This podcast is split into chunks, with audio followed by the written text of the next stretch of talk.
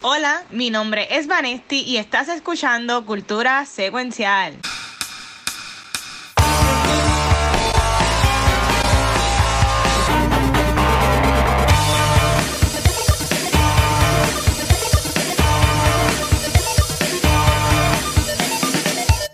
Saludos Corillo y bienvenidos a otro episodio de Cultura Secuencial. Mi nombre es Vanesti, yo soy la coach de este programa que no sabe nada de fútbol, lamentablemente. I'm sorry. Pero tú sabes quiénes saben de Ted Lazo, el corillo de cultura. Chicos, preséntense. Yeah, mira, nada, yo soy Chizo Rojas, el que no juega fútbol de la no, yo soy este Washo Beard. Me estoy dejando la barba para ser, Oh. para ser, para ser como él. El Nice. second coach. Ser, ser sabio, ser- exacto, o sea, te sea el asistente para ser sabio. Porque él, él es calladito, pero sabio. Sí. Ah, A mí no me dejan estar calladito ya, pero pues, este. Pero mira, para irnos, porque esto. Nuestros shows usualmente duran como 5 horas. Y, y- hoy, hoy Gabriel no, no pudo estar como ya mencionamos, pero yo decía, coño, pues puede que dure menos entonces, pero no. El, el mundo, el universo conspiró para que esto durara hoy, este episodio durara hoy como quiera el tiempo que siempre dura. Porque hoy han salido un montón de mierda. O sea, ha salido un montón de noticias, un montón de cosas, pero para empezar con Watching con Guacho, yo la semana pasada, y yo sé que maybe la gente que escuche esto no saben quién carajo son esta gente, pero yo el, yo el sábado fui para el concierto de Fia La Vega, Uh, que este, eh, estaban celebrando 25 años este, creando música, y en verdad que la pasé brutal, gracias a mi hermana, que me regaló la taquilla este, para ir al concierto, y en verdad que estuvo brutal, pero no vuelvo nunca más en mi vida. Este, cuadrar un maratón de Extra Life el día después de que haga un concierto o jangueo bien fuerte, porque yo estaba el domingo explotado. sí. ¿Sabes? Que la garganta es barata. Y, y jugamos 12 horas. Que by the way, gracias a todo el mundo que aportó. El domingo generamos alrededor de 250 pesos para Función Niño San Jorge. Que en verdad que estuvo brutal. Pero yo estaba jodido.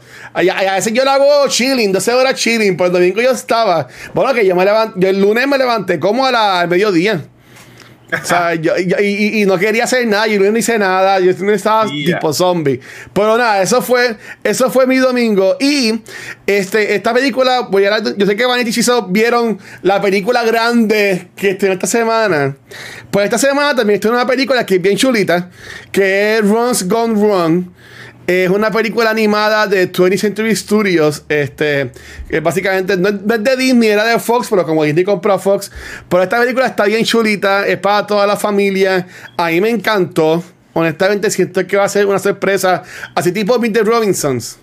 Oh, Que después gente está hablando de ella. En verdad que esta película a mí me gustó un montón.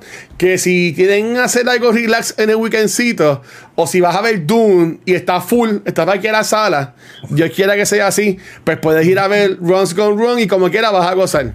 Porque la película tiene un mensaje honestamente bien, bien chulo.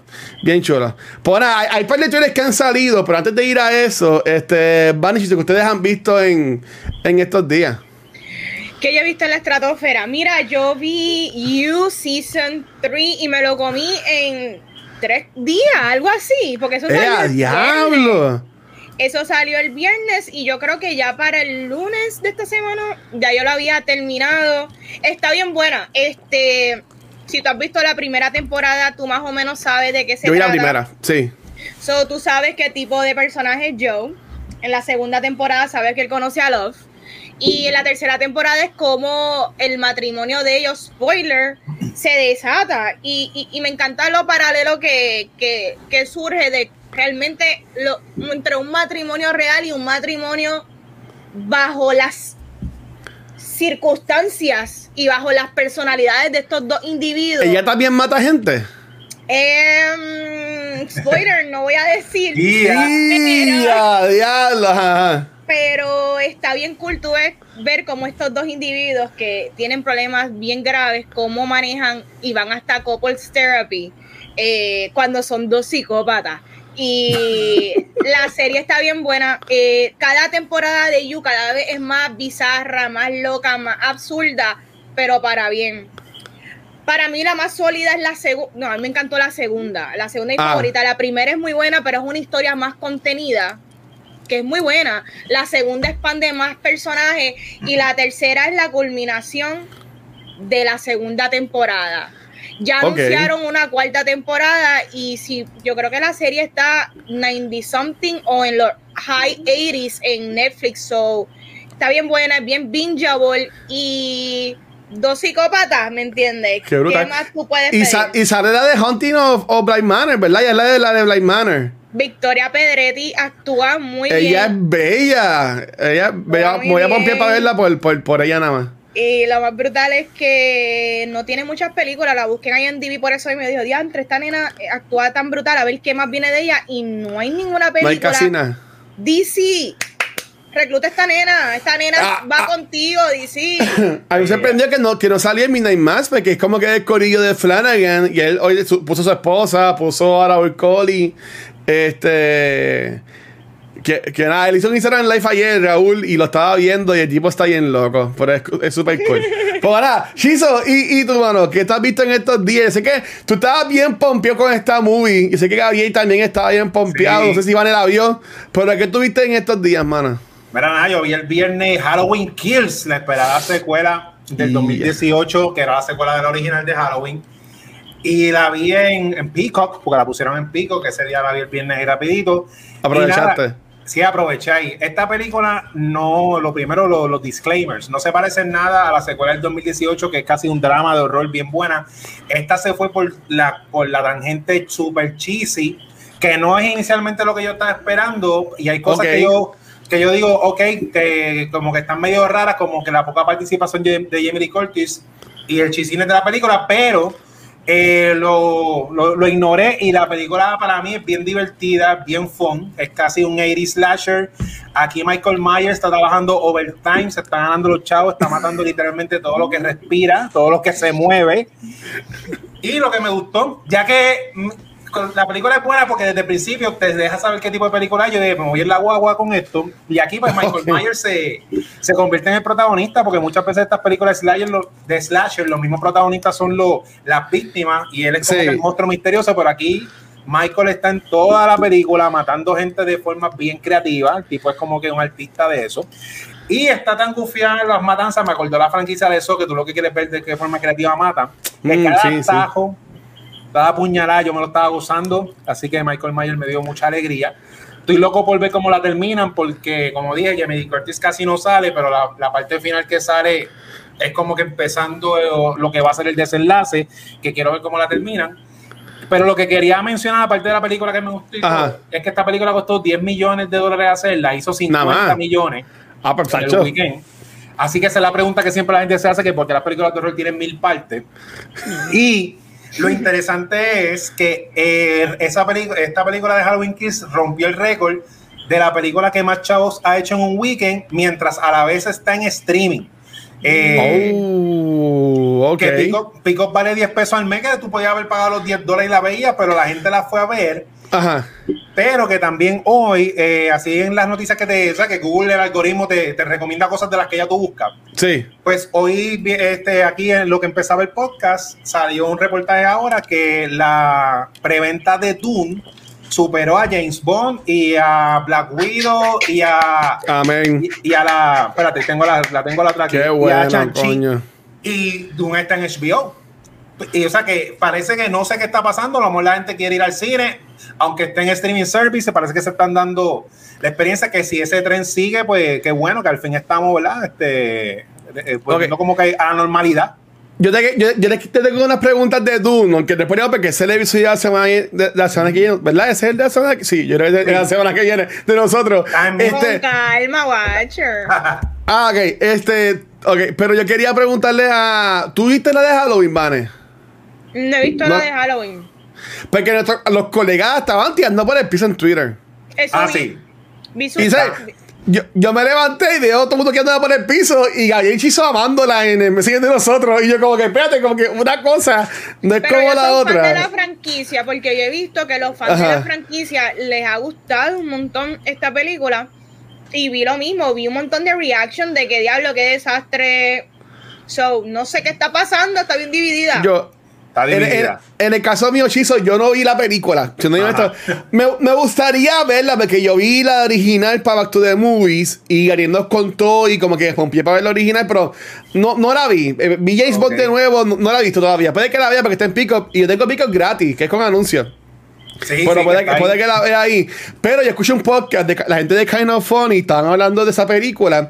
Y al principio, todos estaban diciendo, pues la película es buena, pues no era gran cosa. Y después que duró como dos horas. Y lo bien curioso fue que mientras iba a hacer el podcast, ellos estaban como que hablando mejor de la película, hablando mejor de la película. Y, dijo- y una chicha dijo, ah, ya ustedes verán cuando terminemos el podcast, todos vamos a decir que nos encantó. Y se acabó el podcast y todos estaban como que no, la película está bien brutal. Y, y ahora estamos pompeados para la semana que viene, que, para el año que viene, que viene Halloween Ends.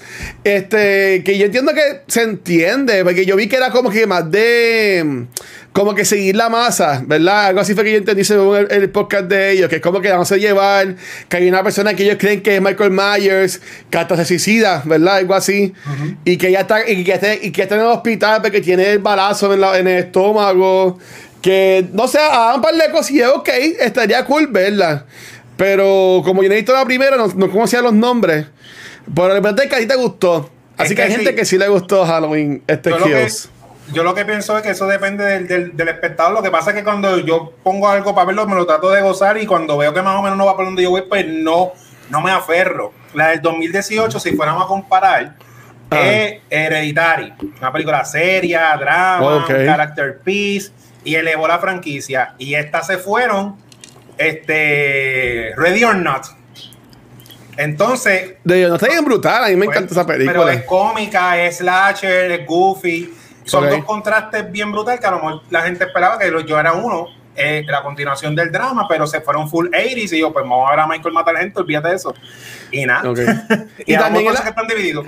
Y en la película del medio, o sea, que no te va a tirar, maybe como, maybe fue Dune, yo no la he visto, la voy a ver mañana al mediodía Plaza Carolina, a precio de niño, con mi porcocito y el queso, Yeah. y el hot dog. Pues nada, este, eh, eh, anyways, pero es la película del medio, o sea, que si estaba esperando como que un desenlace brutal, yo entendí que ellos dijeron, pues no sé, Jamie Lee Curtis, porque está herida, porque esta, tú la quieres guardar para la última película, para allá la, la. Cheche contra Michael Myers, ¿tú Eh, me el- entiendes? El, el final Pues yo- showdown. eh, exacto, así fue que yo lo entendí con después que escuché, pero no la he visto. Pero qué cool, qué bueno que a ti te gustó, porque esta gente me sorprendió. Que hubo, que hubo gente que dijo que no le gustó la, este, la, la, la movie. No, no, pero mira, críticos, ajá, no gente crítico, porque la película hace 50 millones de pesos. a los nuestros colegas que queremos mucho. Este, yo siempre les envío besitos. Y no, sé que me extrañan. Y no es que les estoy pichando cuando no voy para los screenings. Es que lloraba pocas por las noches. Pero pues algún día, algún día iré a un, a un screening por la noche. Pero mira, este, hoy jueves, yo estoy en pompeado hoy, además de que darle el lazo al fin. A la gente que juega Dungeons and Dragons, hoy comienza la tercera campaña de Critical Role. Uh, Corillo, y estos son unos creadores de contenido que eran voice actors que jugaban Dungeons and Dragons. Y la gente empezó a ver el show de ellos. Y ellos se fueron para Twitch. Y ahora mismo salieron unos reportes que ellos en el año pasado, en seis meses, ganaron 9 millones de dólares. Wow. En Twitch solamente. Ellos hicieron, todos hablamos aquí en Cultura, ellos hicieron un Kickstarter para hacer como que una película de, de, su, de una de sus campañas, su primera campaña, la cual tiene Funko Pops, tiene cómics, este, y ese Kickstarter rompió récord, siendo el Kickstarter que más ha recaudado, reca- ellos iban, quieren recaudar como 500 mil dólares, rompió récord, recaudó millones, Ea. al punto que Amazon Studios comp- los compró y ya tienen aprobadas dos temporadas de una serie animada basada en la campaña de ellos. adiós. Así que ese- ellos están, pero ellos hoy en Twitch estrenan la tercera campaña y estoy pompeado porque por primera vez voy a poder seguir la campaña mientras está pasando. Las últimas dos, Uh. yo he estado, que he estado como que catching up a ellas. Este, y en verdad que estoy pompeado. Yo estoy pompeado. Saludos, Andrés, espero que estés bien, papi. Este, así que nada, si, tú- si tú estás Critical Role, ahí va a estar. Pero mira, antes, como no, no te llamaba Gabriel, no hay, no hay What If, no hay WandaVision, no hay nada. Yo quería hablar de un par de trailers que salieron en estos, bueno, no en estos días, que salieron hoy. Eh, este, bueno, y también en el weekend, porque yo Sí, sé que. sí, Y mucha gente me, no, me escribió DM. Yo el sábado, mira, yo el sábado yo le piché a mi celular. Y mucha gente escribiendo de, mira, no van a hacer nada del fandom. Y yo, no, no, eso no, no, no anunciamos nada. Yo estoy de cumpleaños, déjeme tranquilo. Pero el sábado estrenó el trailer de The Batman. Y este, yo lo vi a ver como antes de la mañana cuando llegué a mi casa el domingo. Este, este pero a mí me, la me gustó un montón. Y este, este, aquí Vane es la DC Girl. Este, Vane, ¿qué pensaste cuando viste el trailer de Batman? ¿Te gustó? Este, igual chisa. A mí me encantó el trailer de The Batman. Yo creo que sigue demostrando la calidad de la película que nos va a traer eh, Matt Reeves. Eh, si no me equivoco, el cinematógrafo de esta movie es el mismo de Dune. So, Oh. tú, puedes, tú puedes ver el, el, el por qué hay una, hay una línea de por qué se ve tan cabrona la movie. Y es que eh, esta película para mí se ve brutal. Eh, estamos viendo un Batman que es super dark, que es bien rudo. Es como tú capturar lo que te gustó de los elementos de Ben Affleck, porque mucha gente le, gusta, le gustaba la violencia que él traía, pero Ajá. aquí te, te están trayendo un Batman chamaquito que está todavía recién coping con, ¿verdad? Todos los traumas que él ha pasado, que él no está bien estable, bien mentalmente, que todavía él no ha podido crear el persona bien de Bruce Wayne, como para él, ¿sabes? Ahora mismo él está siendo la misma persona tostada en ambas versiones. Y yo creo que eso, es lo, eso es lo más brutal que, que va a ser esta movie. Aparentemente, según los rumores, Brutal. la película va a durar tres horas. Uh. Los rumores, pero aparentemente asumo que tienen que cortar porque en verdad tres horas está cañón. Y Endgame, Endgame duró como tres horas, ¿verdad? Algo Eh, así. Definitivamente Endgame duró tres horas, pero ni, o sea, yo soy fan de Batman, pero la realidad es que esto no es Snyder. Aquí también hay que saber editar una película y cortar escenas, corillo. El Las amazonas, las amazonas cantando por media hora y la gente callada. Sí, eso Este, estaría. el arte sea la madre. Esto no es una miniserie de HBO Max, esto es una película, así que córtalo a dos horas y media, hazla nit, y yo creo que esta película va a vender demasiado. Sí. Y se, acho, yo, yo no sé qué decirte, Batman se ve bien loco y yo estoy súper into todo lo que estoy viendo, así que todo el que pensó que Robert Pattinson es flojón, papi, mira cómo te va a partir el culo.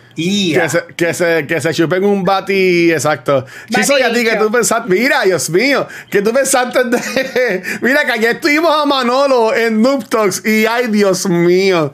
Ese episodio es en C17. Este, pero, pero nada, saludos, Manolo. Ay, Este, Chiso, ¿y tú mío. qué pensaste del trailer de Batman? ¿Te gustó?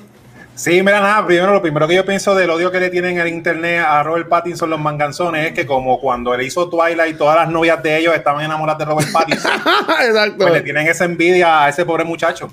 Este, nada, mira, el, el acertijo bebe café, ya eso es 10 de 10 la película. Todo lo que dice Vanetti, esto de Batman, eh, según el trailer, se ve un Batman más rudo, que va a toa, que no lo está pensando mucho. Yo capté eh, por qué escogieron a Robert Pattinson y su físico, porque todo un Batman que él se puso el traje como pudo, no está tan así, tan, tan, tan cortado y tan fuerte y tan grande, y como quiera se tiró a la calle a romper cabeza sin pensarlo mucho y da eso que dice Vanetti, que es un Batman que no está como que bien estratégicamente, que es lo que quiere venganza por ir para abajo, que él está como que más concentrado en la funcionalidad de lo que él quiere hacer como justiciero que el stylish. Por eso me encanta el carro, el batimóvil. O sea, él cogió un carro, lo customizó un poquito, le puso una turbina, lo más Ajá. seguro le puso algo ba- antibala. Esto, olvídate de que se va bonito, vamos para afuera y olvídate.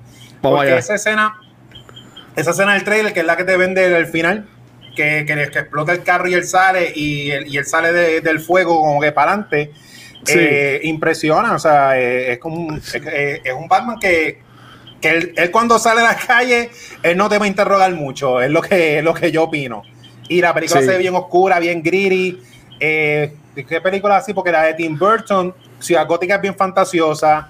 Eh, lo, de las pocas cosas que no me gustan de las películas de Christian, de Christian Bale, de Nolan, de Batman, es que para mí la ciudad es un personaje importante de- del mito. Y en las películas de Nolan se nota que es Chicago. Está muy Ujú. ciudad. Ok. Esta ciudad, yo no quiero ir a esa ciudad después de las 6 de la tarde, porque para que exista un Batman tiene que ser un ambiente como eso se ve en esa ciudad, que eso es, fíjate, Crimenlandia. Y yo creo que ese tono de la película va a permanecer durante toda la película. Y nada, mano, se ve brutal. Nada, a mí me encantó, me encanta cómo se ve el pingüino de, de, de Colin Farrell. Se ve cabroncísimo. Esa toma de Batman hacia al revés. Se ve brutal. Pero hay una toma que no le di pausa ahorita, que es con, con Selena Kyle. Sí. Es idéntica como se veía en los juegos de Telltale Games, que se veía brutal. Este. No me encanta el juego largo de, de, de, de Bruce Wayne. Sería. es lo- así- pero estoy picking, estoy esto, estupideces. Claro. Pero no me, no me encanta el, el pelito largo. Pero olvídate, ese que me va a encantar después en la película y me voy a dejar largo así. Por esa, esa toma. Espectacular. O sea, eh, eso, eso es un wallpaper. Eso es, un, eso es un wallpaper de película. Y en verdad que a mí me gustó un montón. Yo con el primer que se que tiraron el año pasado estaba como que. eh, pero yo estoy in con esta película. ¿Sabes? Como que ya yo estoy full. Estoy full para la película. Este. Y en verdad me, me encantó. De las otras películas que enseñaron, que fue la de The Flash. Eh, no, no conseguí el trailer porque me la fue como un revuelo que ellos tiraron, pero Sí. encontré curioso que en el mismo trailer hay como tres versiones distintas de Barry Allen. Ya. Este, sabes que vas vas a tener muchos flash, vas a tener dos Batman. Tengo miedo con esa película, si no bien honesto. Aquaman sale como diría los de monitor la cagona de, de, de Mera, así que no sé, no, no- no sé si la voy a ver, pero pues, si me preguntas ahora mismo, no sé, pero este, que tampoco me, me encantó. Y la de Shazam, ¿no? Este, Black la de. Black Adam. No me encantó con los efectos que tenía. Sé que está súper todavía en development. Y eso lo hicieron ahí, Rochao, para tirarlo en DC Fandom. Pero como que no me, como que no me encantó. Sí. Para mí, lo, lo, más- lo mejor que lucía de los trailers que vi fue esto, lo de The Batman. Bueno, al punto de que yo buscando para darle share a los trailers, el de The Flash no está en ningún lado, en Facebook o Instagram. Está en Twitter. Pero ni la, página ni la página de DC lo tenía en Instagram o Facebook. Yo. ¿dónde? O sea, como que no lo puedo dar share, porque no, a mí no me gusta robármelo. Yo siempre le doy share de la, de la cuenta. Pero. Pero ya, nada. Este es, ese es The Batman. Hoy salió el trailer de una película que estaba medio pompeado, pero ahora me despompié un montón. Y es de la película de. Esta no es, me cago en mí. Es esta. Eh, De Uncharted. Yo amo los juegos de Uncharted. Yo llegué tarde a ellos, pero a mí me encantan. Yo he jugado los cuatro. No, no he jugado el que es como un DLC, nunca lo jugué. Algún día lo jugaré. Pero adivinen pues qué es que me desanimé de esta película y, y- y tengo mucho miedo Ajá. y todas las cosas. Adivinen quién es el director de esta película. ¿Quién? El que dirigió la primera Venom.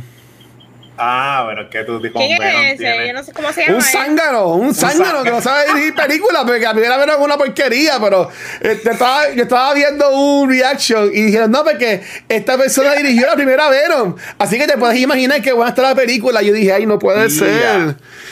Eh, no sé si ustedes han visto saben algo de Uncharted de los juegos, pero otra cosa que a mí no me encantó del trailer es que están poniendo escenas que son básicamente de los primeros tres juegos.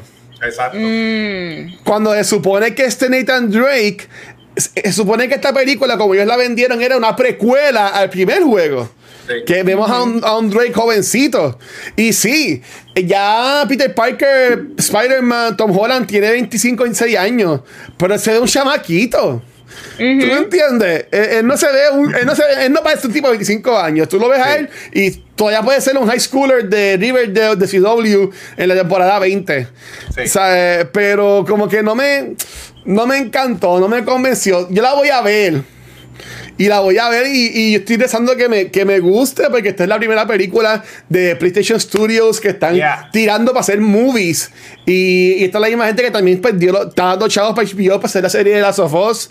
¿Sabes? Que ellos están envueltos y supuestamente, según cómo venda esta, tienen desarrollada la película de God of War también. So, esta película tiene que vender.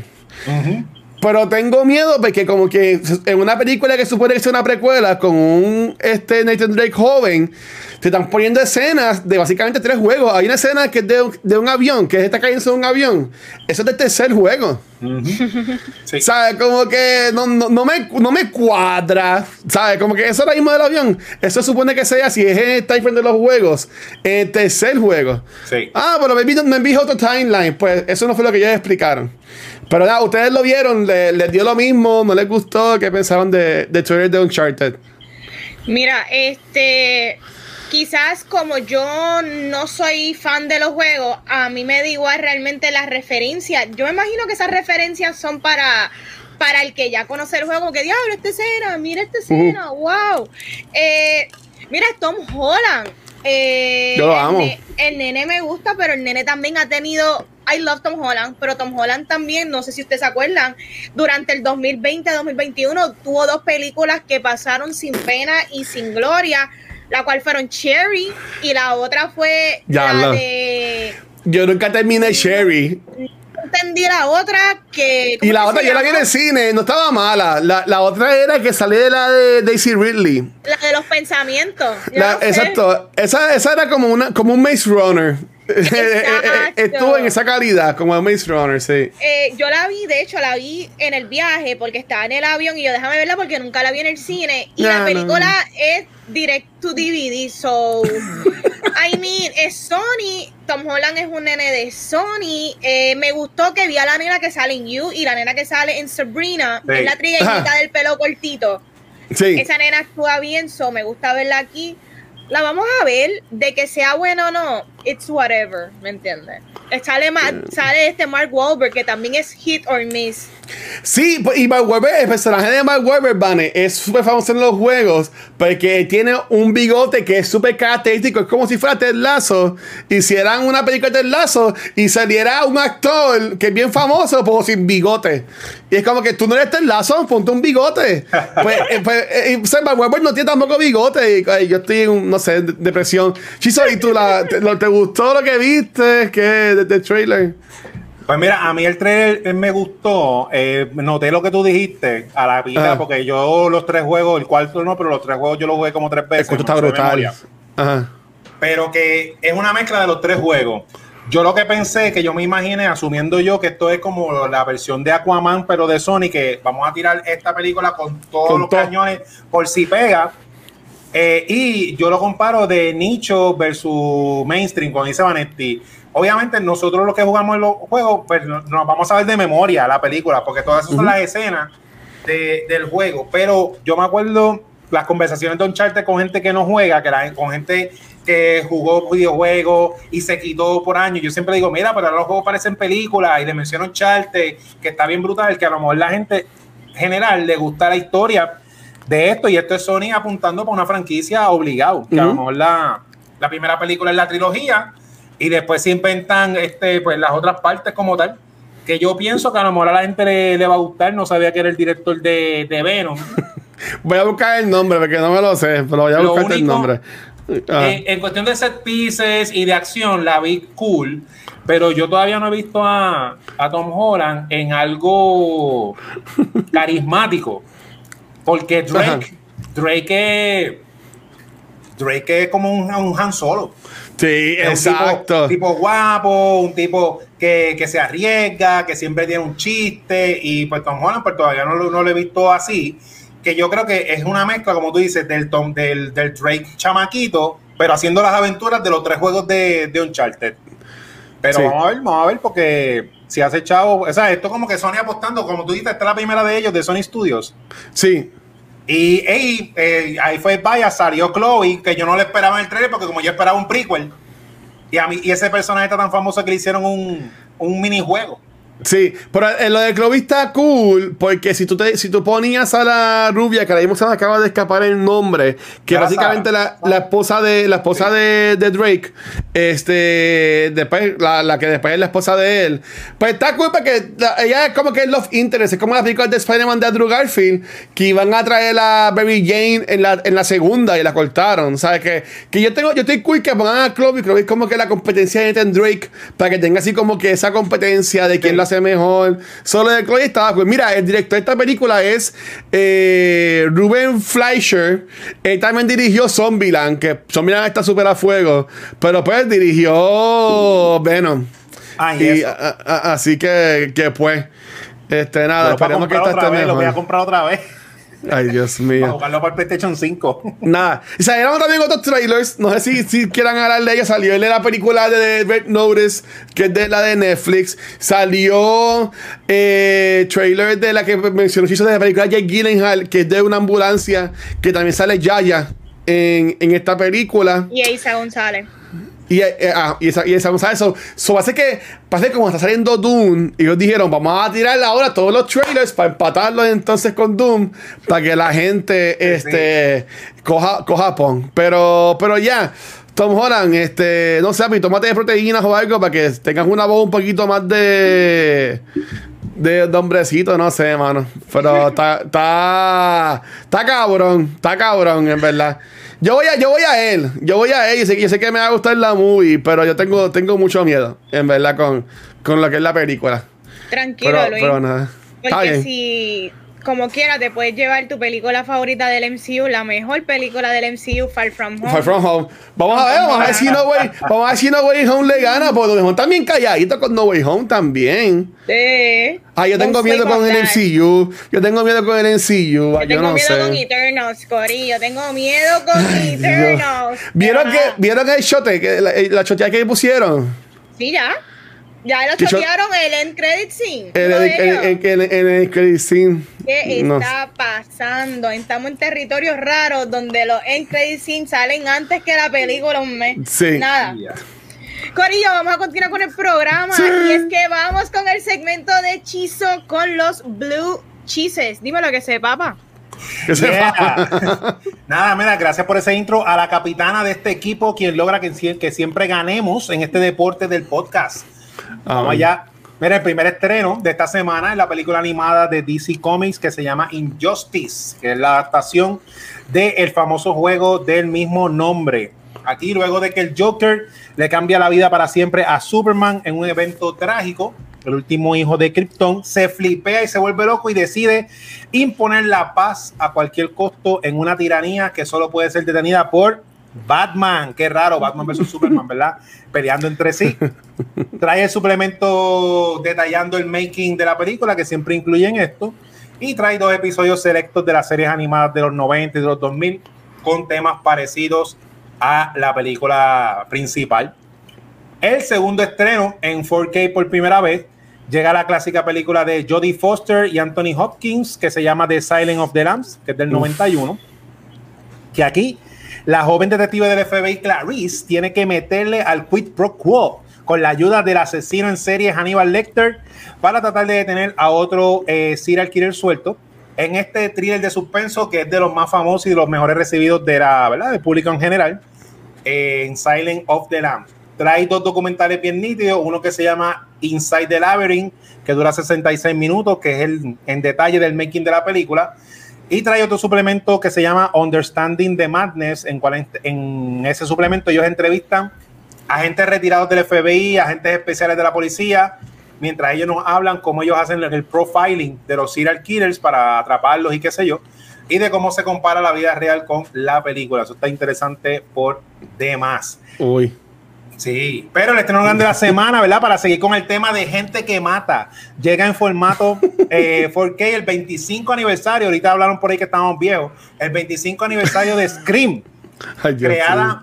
por el padre de Freddy Krueger, Wes Craven. Aquí este, tú tienes que llamar, Col a, llamar Colette a tu amiga Sidney y preguntarle cuál es su película de horror favorita mientras te gozas este slasher moderno, el cual se basa y destaca las reglas básicas de este género género del horror. Trae como suplementos especiales el making of eh, de, de, archivo, como yo digo, de cuando la hicieron, los features eh, de las ediciones anteriores que existen en Blu-ray, que incluye un QA con el cast y el crew, hablando de las reglas del género slasher y de todos los tropes y los clichés.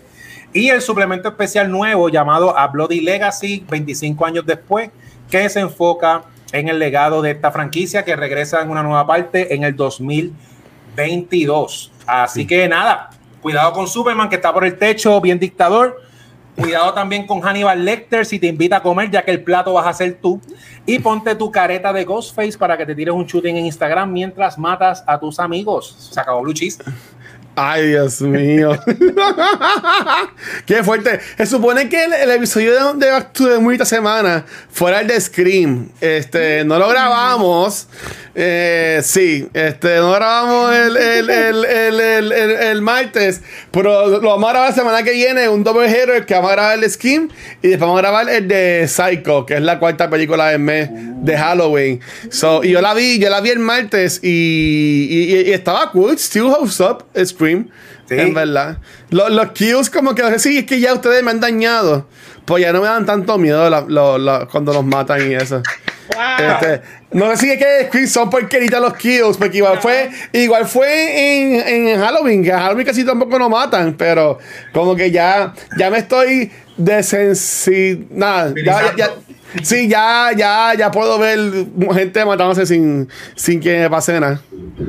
lo, bueno es que yo creo que quizás el slasher mm, ya no es algo de horror para ti, quizás demonios es lo tuyo. Sí, no, yo lo que no puedo es, este, cuando le van así a picar el ojo a alguien, que le van poniendo la aguja. Ah, eh, como en la de esta última de Kiss Rock, que le, le jalan los la uña, ¿verdad? La máquina esa que está bajando los dedos al tipo.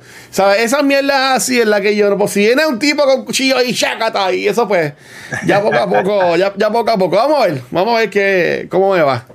Yo voy a mí. Bueno. Tenemos algo bien interesante porque antes de comenzar el tema de la semana yo tengo un juego. Ajá. Bueno, el juego se hubiese beneficiado de más personas participando. pero pues tristemente van a tener que tirarse a un dúo a la muerte. ¡Ea! ¡Diablo! Y este juego se llama Guess That Lasso. Y Guess That Lasso significa, yo voy a tirar quotes porque si tú has visto Ted Lasso, lo más que hay es quotes funny, heartwarming, de drama. So, les voy a decir, van a tener cinco segundos para anotar en un papel qué personaje dijo este quote.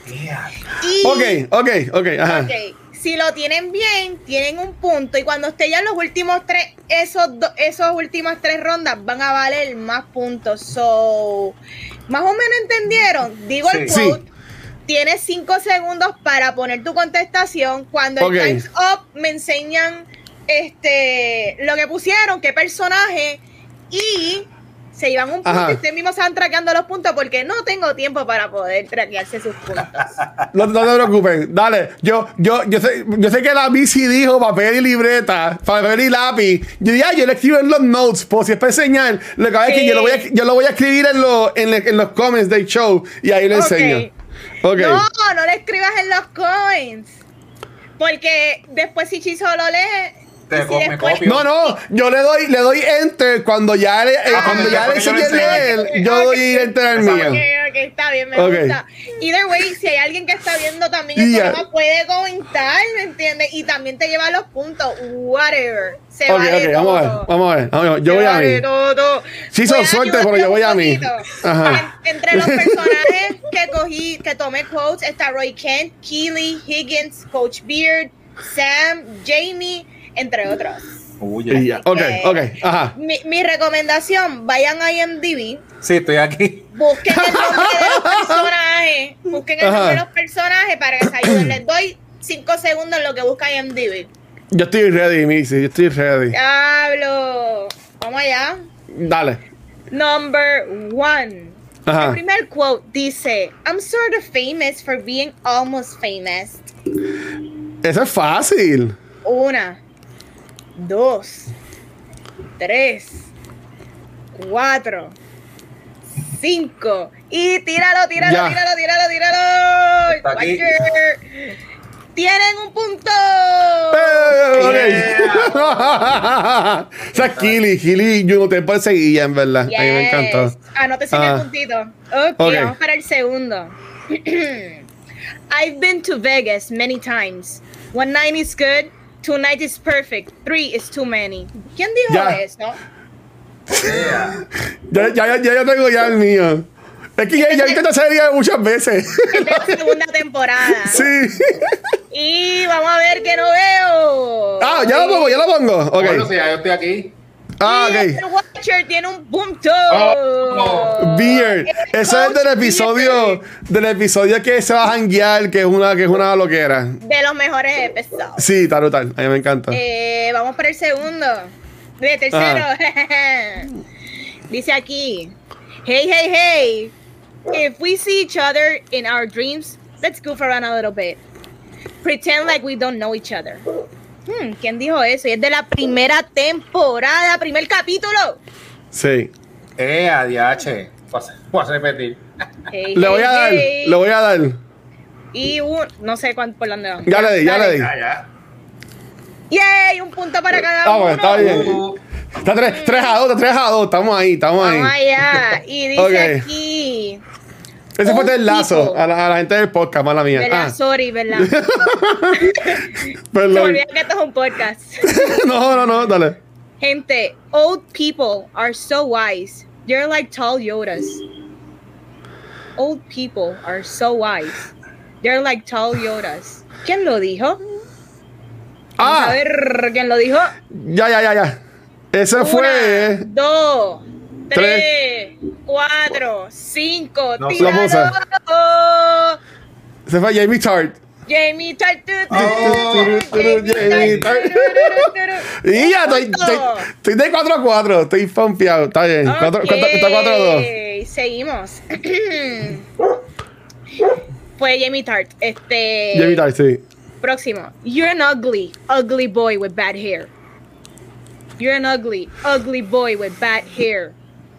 ¡Eh, Una. a diablo! Dos, tres, Ya, che, no sé. cuatro, cinco. Esta no, no creo que sea él. Watcher. No creo que sea él. Un punto para los dos es Roy. Yeah. ¡Él lo tomó! Eso fue, eso fue adivinado. Fuck. sí. 5 a 3, 5 a 3. Ok. Mm, vamos allá. Y ya. Próximo. If you're comfortable while you're doing it, probably you're doing it wrong. Wrong. Hmm, Ah. ¿Quién lo dijo? If you're comfortable while you're doing it, probably doing it wrong. Y una, y dos, y tres, Y y 4. cuatro, y cinco, Watcher. No estoy seguro, no estoy seguro. No, creo que no. No, lo tiene hechizo al punto. ¡Ey! ¿Quién fue? Lasso. Like riding a horse. Exacto. 5 a 4. Se pega peligrosamente el hechizo. Uh, Y aquí esto es otro. Y dice: I suppose the best brand is being yourself. ¿Quién lo dijo? Y es un personaje que hasta ahora yo no he mencionado ni un quote de él. I suppose the best brand is being Ah. yourself. Una, dos, Oh. tres, cuatro, cinco. Eh, eh, eh, eh. Higgins. Ah. Higgins. Higgins. Nice. 6 a 4. Guacho. Sí. Ahora viene uno medio dramático y dice I like the idea of someone becoming rich because of what they gave to the world, not just because of who their family is. Y este es un personaje que tampoco he dicho un quote de él. Sí, ya, ya, che. Ah. Personaje que brilló en la segunda temporada. Así Ok, creo que- creo que sé cuál es. Una, dos, tres, cuatro, cinco.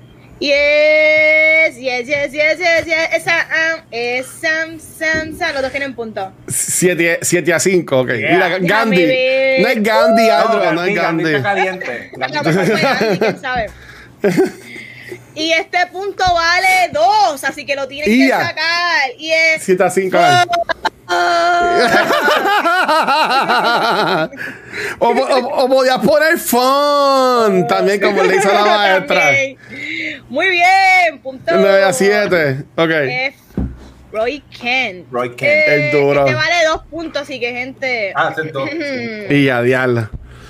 Otro, otro, otro. Y Ajá. dice otro personaje que yo no he dicho el quote y es I lost my way for a minute. But I am the road. I'm on the road back. I lost my way for a minute, but I'm on the road back.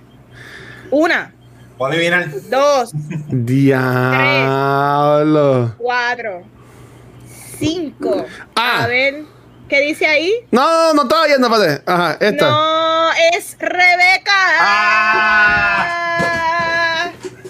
11 a 7, eso es. Eso es cuando ella le. Con esta disculpándose con Ted, ¿verdad? Algo así es. Exacto. Uh, Sí. Sí. Y ahora vamos 11 a con 7. dos que se pueden recuperar y esto es Y ya. ¿quién, quién dice believe? ¡Ah! Tan ya. fácil. Una, dos, tres, cuatro, cinco. Yes, es Ted Lasso. Y por último, aquí pueden tener varios puntos. No, este vale cinco. Ganamos Si todo, ganamos todo. Ajá.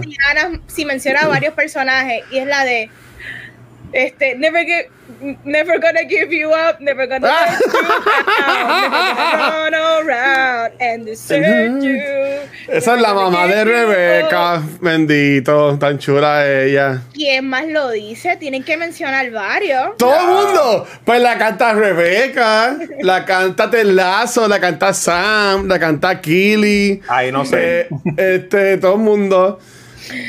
Ahí tienen cinco puntos el que lo adivinó, así que tiren, sumen. Ganamos todos, ganamos todos. Muy Yeah. bien. Pero qué brutal. todo el mundo. Qué brutal. Bueno, Pero de qué, de, de qué son estas preguntas, Vane? estas son, ¿cómo que qué pregunta? Chica, no chavando para que. para- ay, de la que vamos a hablar ahora. Bueno, vamos a Al hablar fin. de Ted Lasso, por fin. Eh, quise hacer ese jueguito, yo quería que jugáramos personas, pero nada, ni modo. Aquí estamos. Eh, review de Ted Lasso, básicamente Season 1 y Season 2. Eh, esto es una serie de Apple TV que estrenó en el 2020. Creo que fue en agosto y es desarrollada por el mismo Jason Sudeikis. Eh, la serie desde que arrancó ha sido sumamente bien recibida por su escritura, actuaciones, su tono optimista y los temas que ella toca. Yo creo que la serie es genial y me encanta de la primera temporada que nosotros como audiencia sabemos qué es lo que está pasando throughout toda la serie. En el sentido de que la serie comienza donde tenemos a un Ted Lasso como que fuera de su panorama, donde él tiene esta misión que lo reclutan para ser un coach de fútbol, pero nosotros como audiencia sabemos que lo reclu- reclutaron para que él tuviera un epic failure y que el equipo perdiera por razones que luego en la serie, en la primera temporada, desarrollan. Yo creo que la primera temporada es brilla tanto en el sentido de que arranca con esta misión de que él falla, que, que él vaya a fallar y episodio tras episodio, tú lo que vas viendo cómo se les vira la tortilla y cómo este personaje se gana el corazón de todo el mundo y saca lo mejor de cada individuo en el equipo, con la prensa, con todo el mundo. Es bien impresionante cómo una sola persona puede impactar a tanta gente. Yo creo que esa es una de las cosas maravillosas de, esta serie. Es súper fácil de bingear. Toca un montón de temas, pero yo creo que para el 2020 cuando salió, la cual yo no la vi en el 2020, pero necesitábamos todo unos aires de optimismo y de que todo va a salir bien. Y yo creo que esta serie salió en el momento en que tenía que salir y hasta la actualidad es como que esta bolita de magia bonita que eh, es algo que yo simplemente lo quiero agarrar y nunca lo quiero soltar. La segunda temporada de, de Ted Lasso profundiza, desarrolla más los personajes, dando unos giros más dramáticos y más reales, pero sin perder el humor y sin perder el optimismo muchas veces durante esta serie. Las dos temporadas son completamente sólidas. Entiendo que las dos son, las dos están cortadas por la misma tijera, pero ambas traen, son distintas, pero ambas se sienten uniformes de alguna manera y yo amo Ted. No, no, no, sé, aquí las actuaciones están brutales, la serie está tan bien escrita, los personajes están brutales, los actores actúan muy bien. Me encanta cada vez cómo tú vas explorando cada, con cada episodio nuances de hasta personajes que son del equipo, como que tú sabes que están los core personajes, pero de repente uno de, del montón sale Sí. a la luz y tú dices, diablo, este tipo es bien cool, o diablo, este tipo también tiene sus issues bien brutal que me encantaría ver en, en más temporadas y Ted Lasso de verdad que es un regalo para el mundo definitivamente. Así que chicos, ¿qué tal les pareció primera temporada y segunda temporada de Ted Lasso? Ya. Uy. Yeah, mira nada, a mí esta serie me encantó completa, las dos temporadas desde el principio te, te agarra, no es una serie que empieza lenta y que tú la sigues viendo, yo la encontré bien funny, bien smart en los chistes, bien corren con cosas, ¿verdad? Este, con corren events de uno, tiene mucho corazón, tú te sientes bien viéndola. Eh, como tú dices, está bien, muy bien escrita. Hay, hay alguna serie o película que hemos hablado aquí que están bien escritas y las adaptaciones están más o menos, o al revés. Aquí son las dos cosas igual, a la par, está bien escrita y bien actuada. En los dos personajes, los desarrollos. Hay muchas lecciones de vida que nos presentan durante todos los personajes, pero como con Ted Lasso principalmente. Y nada, es el feel good moment, la enseñanza más brutal que tiene esta serie en, en cuestión a la primera temporada, es como tú dices, que a él lo contratan como para un sabotaje que él no se da cuenta que está siendo ¿verdad? Este, utilizado para eso. Y de cómo él tiene toda esa carga negativa de todo lo que le está pasando y cómo todo lo contratan y cómo él no se deja influenciar por todo eso y él sigue dándole a, la parte positiva que va cambiando las cosas alrededor, que eso es bien difícil en la vida real, que es bueno que estas series existan para que uno también como que se lo aplique, porque uno mismo, qué sé yo, uno amanece un día bien y qué sé yo, y la- el, el- entorno te pone negativo y lo que uno hace por lo general es el shutdown y, lo de alienarse, pero no, te, no se quita. Eso me gustó mucho de la primera temporada y de, todo ese desarrollo de todos esos personajes, cómo cambian. Y la segunda temporada me gustó un montón porque es un contraste, en mi opinión, de la primera, que aunque es igual de funny, divertida y feel good, es bien deep en cuestión de los orígenes de, de por qué todos los personajes son como son. O sea, que en la primera te presentan las características de este es positivo, esta persona es neutro, este persona es negativo. Y en la segunda te van este explicando el pasado de todo eso, incluyendo el Ted, que después entraremos más, de- más en detalle. Así que las dos se complementan bien brutal. Es de las mejores series o cosas de películas de, de desarrollo de personajes que he visto, porque todos los personajes tienen unos arcos bien creíbles. Y inclusive que al final de la serie, todas las decisiones, en mi opinión, que toman todos los personajes, sean buenas o malas, yo sé de dónde vienen. Y me hizo sentir cool. Y este, no sé, de verdad, no, no sé cómo le escribieron en cuestión, pero en cada personaje hay algo mío que yo me vi ahí. O sea, que todos los personajes tienen algo que uno como que uno hace. Así que la serie para mí es bien humana. Eh, está en Apple TV Plus. Yo no tenía ese streaming service. Yo lo empecé a ver porque el Watch la recomendaba en lo del watching. Vanetti después en el chat dijo que la vio y que le estaba gustando. Y de casualidad el PlayStation tenía una oferta que me regaló seis meses de streaming.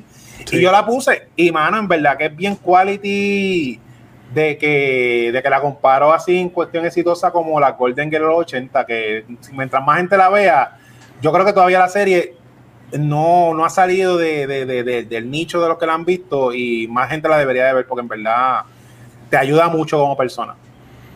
Sí, mira, tú mencionas lo de los 80 y básicamente yo entiendo que diste con el clavo porque a, a- a mí que yo me crié con, con cable, viendo series viejas y eso, eh, esta serie se parece mucho a series de los 80, lo que es la, la comedia, eh, feel good comedy. Este, yo escuché hoy pues por segunda vez un podcast de María Aregle que tenía a George de invitado. Y ellos también hablan de, hablan de- de eso mismo, que me la está brutal. Y hablan de enlace, me la está brutal.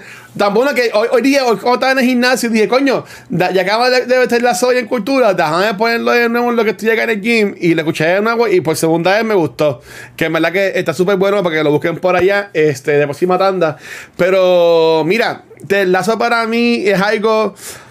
Es una sorpresa bien brutal porque Apple TV Plus, yo desde que salió, porque eh, Apple TV los para mí que este no es el 2018, 19 por ahí. Y ahí fue que yo me compré la iPad, el celular, la computadora después del año pasado. ¿Sabes? Que eh, ellos estaban regalando un año de Apple TV con una, una compra de un equipo de Apple. So, yo, yo vine a pagar Apple TV ahora, porque yo llevo con estos años. Y en Apple TV yo había visto From Mankind, vi Morning Show, eh, vi la serie de, Mr. Corman que la cancelaron. Es la primera serie de Apple TV que cancelan, que es la de Jesse Gordon Levitt. O sea, que tienen un par de series cool, pero te lazo yo estaba pichando. Pero honestamente, yo está cambiando un montón ahora. Para mí, Jason Sudeikis, como que yo no era súper fan de él. Mm. Pero era un comediante más, alguien de Saturday Night Live. Y sí, está de The Millers. Y yo de Saneo, lo, yo, yo quedé mucho de Saneo, como que lo veía de ahí, estaba fun. Pero no era como que, ah, es, de él, voy corriendo para allá. No. Yo me empecé a ver en Twitter que la gente está dando teslazos, teslazos, teslazos. Y yo, pues coño, vamos a ver qué diablo es esto. Y mira, esa primera temporada yo me la comí en, en un día. ¿Sabes? Algo que me encantó, este, como mencionó Vanetti, obviamente tienes este plot de que nosotros como fanaticada sabemos que uh, Rebeca es como que la mala en la primera temporada al principio, porque ella lo que quiere joder al equipo, pues otra ya a Ted, que es un coach de fútbol americano, para que coachee fútbol, este, fútbol, como dirían entonces en Europa, soccer, este, acá en, América, y sin saber nada. Y antes la, la hacen por joder, pero uh, tú ves como ese ganar el de todo el mundo, como dijo Vanesti, de la, de la, de la gente, los reporteros, el equipo, los jugadores. Y la primera temporada a mí me encantó porque sí tenía su historia este, central, que era obviamente eh, Rebeca jodiendo, pero a la misma vez tú veías como ganando a todo el mundo, incluyendo a Rebeca, que ella, ella ya como que se sentía media culpable y hasta que viene Killy y como que la, la jode y dice, mira, o tú le dices o yo le digo, y es que ella se viene y se lo dice a, él. A mí me encantó, pero a mí, una, a mí algo que me encantó de esto, porque esto es Ted Lasso, no sé si sabían, Ted Lasso fue un personaje que este, Sudeki se inventó para cuando en BC tenía la Liga Premier y este era un personaje de los anuncios. Oh. Y, el anuncio era ese, ese, relajo de que un coach de fútbol americano estaba ahora coachando un equipo de fútbol de soccer. ¿Sabes? Y buscarlo en YouTube, ¿sabes? Este, unas estupideces. Pero de, ellos cogen esa idea y de, y de ese chiste convierten en una serie que, además de ser una serie bien good feel, eh, que cómica, pero que tiene un mensaje tan importante sobre lo que es el mental health. Yo entiendo que por ahí fue que hacer ahí me atrapó. Porque obviamente, eh, mm, tocando este punto, muchos de los actores o gente famosa que se suicida, o mucha gente que se suicida, siempre dice, ah, esto nos, sorprendió, no nos, y siempre eran personas bien felices o lo que sea. Y ese era mi miedo, bueno, ese es mi miedo con Ted. En los primeros episodios que decía, este hombre es demasiado muy happy tiene que tener algo y después tú vas, tú vas viendo que es lo de la esposa, se divorcia de la esposa, ya en los episodios del medio que hace el breakdown, que caí y Rebeca van de esa, tú vas viendo ese lado más oscuro de él. Y yo honestamente cuando se acababa la temporada, yo tenía un miedo cabrón. Yo decía, esta serie se va a acabar con Ted matándose. Y, yo, y yo con un miedo porque, porque eh, eso es lo que eso es lo que vamos por ahí, ¿tú me entiendes? Gente que están bien felices, que apoyan a todos. Y es como dicen, ah, tú apoyas a todo el mundo, pero no te apoyas a ti mismo. Este. Y esa serie me dio bien cabrón. Cuando. Y esta serie yo la vi hace meses. Yo no la vi cuando salió el año pasado. Yo la descubrí hace un par de meses. Este. Y me encantó. Por suerte, pues. La segunda temporada que salió en septiembre, pues no tuve que esperar mucho para verla. La segunda temporada me voló la cabeza porque le dieron bien duro al tema de mental health que trae la doctora Sharon. Este, que tú puedes pensar que es como que la enemiga de Ted. Este, y, y al final son mejores amigos. ¿Sabes? Pero me, me, me, encanta como le dieron bien fuerte al, al, tema de mental health. Este, lo ponen ahí en primera plana siempre en todos los episodios. Sí, tienes el, el cheesiness, que no, no, es tan cheesy. Tienes la comedia. Este, tienes lo que yo le digo, el meta comedy, que es como que ya va su temporada. Los escritores saben qué es lo que la gente le gusta de cada personaje y como que se, van bien a fondo ahí. Pero queda cool, ¿sabes? No, es que lo dañen. Pero para mí, esta serie es perfección, ¿sabes? She's Creek es bien buena, Pero había, veces que era como que ña, pero honestamente, yo que me yo que vi esta serie de nuevo esta semana, la vi de nuevo dos, temporadas para episodios y la puedo ver de nuevo felizmente. Y ya la he visto tres veces eh, la, la serie completa, do- do- dos, temporadas. Y a mí me ha encantado. Ya- yo la amo y estoy triste porque supuestamente nada más va a durar tres temporadas. Me le dan una cuarta. Pero nada, en verdad que este lazo es lo mejor y al fin que bueno que estamos hablando de ella acá, acá en Cultura. En verdad. Este, ya que el Watcher habló, ¿verdad? De, de qué es lo que es esta serie o de qué, de qué se trata, yo creo que me gustaría saber, porque también Chizo dijo como que él vio un poco de él en cada uno de los personajes. Y es que Ted Lasso es universal. Yo creo que ese es el, el wild eh, appeal de, la- de la serie que lamentablemente muchas personas no han visto. Y como dijo Chizo, es ochentosa, pero en el sentido de que esta serie no va a envejecer, porque con- cuando algo es tan universal, tú puedes ver esta serie quizás en 20 años.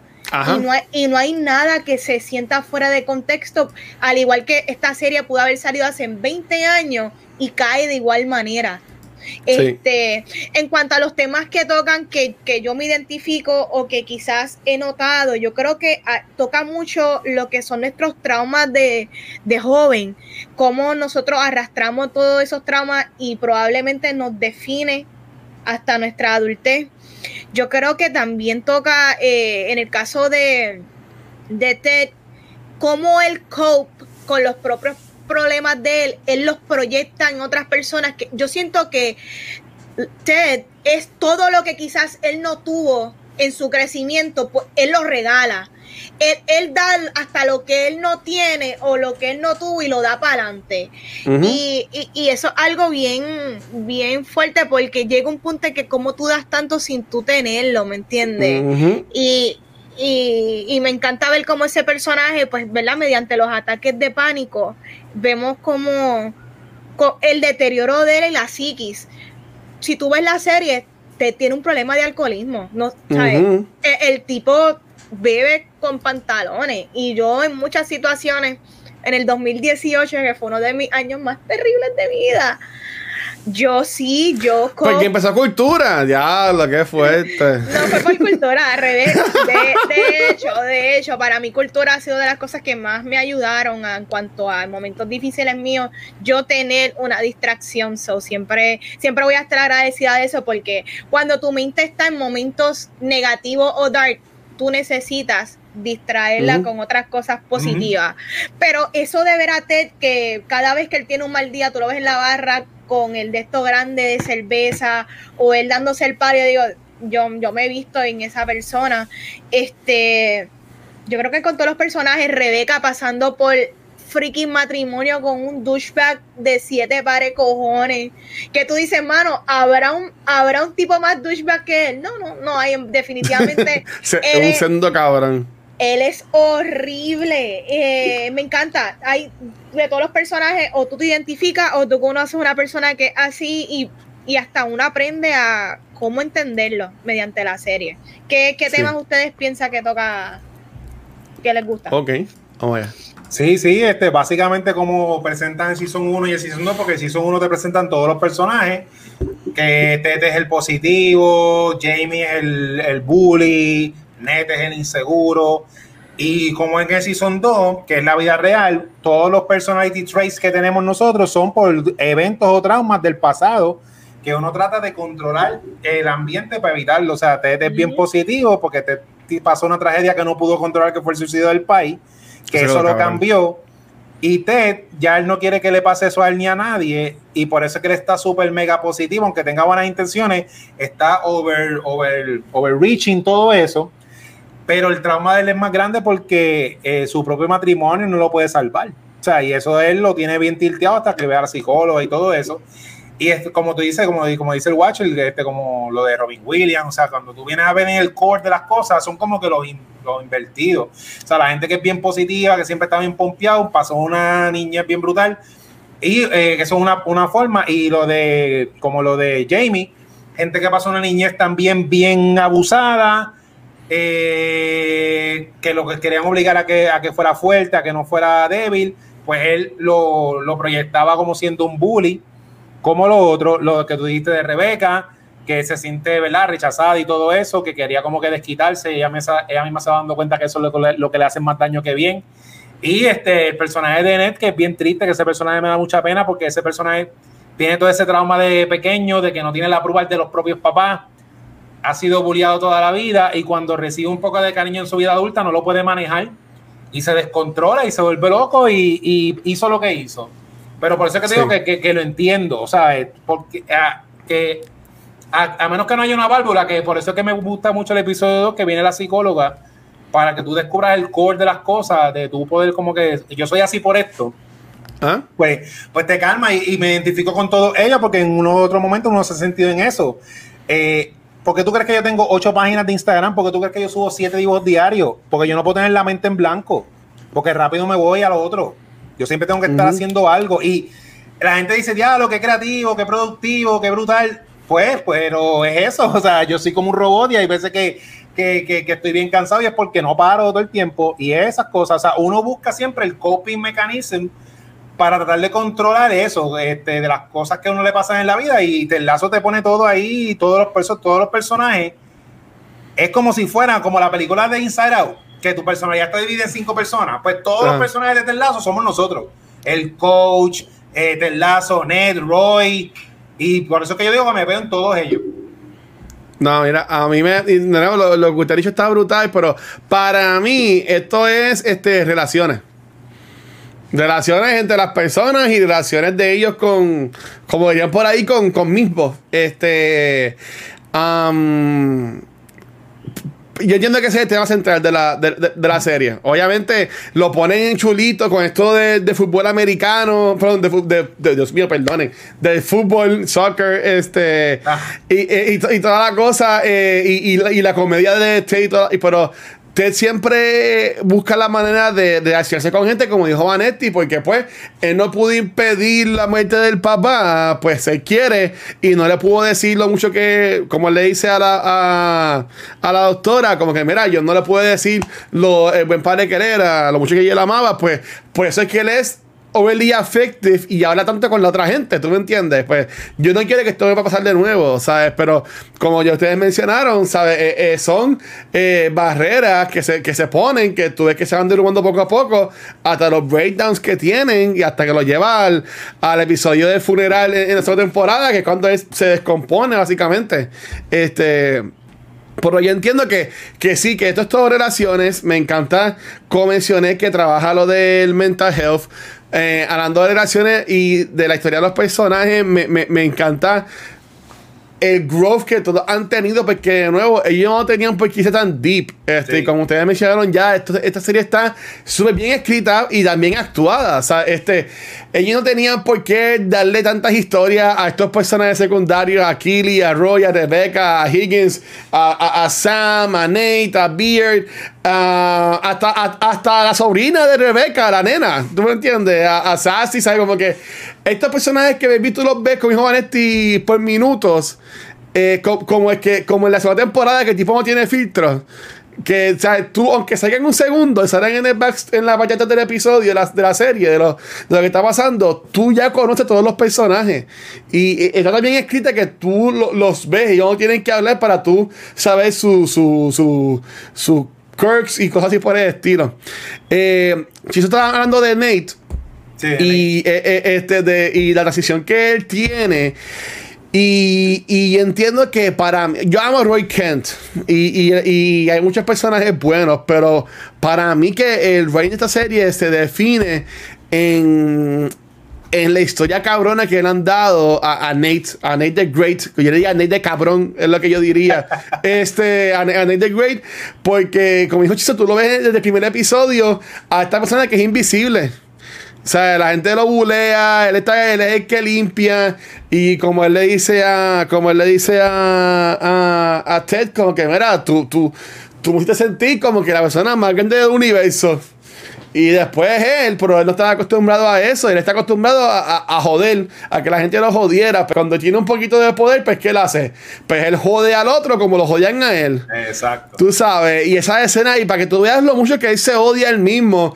A mí, yo, yo odiaba cuando él se escupía en el, en- en el espejo. Sí.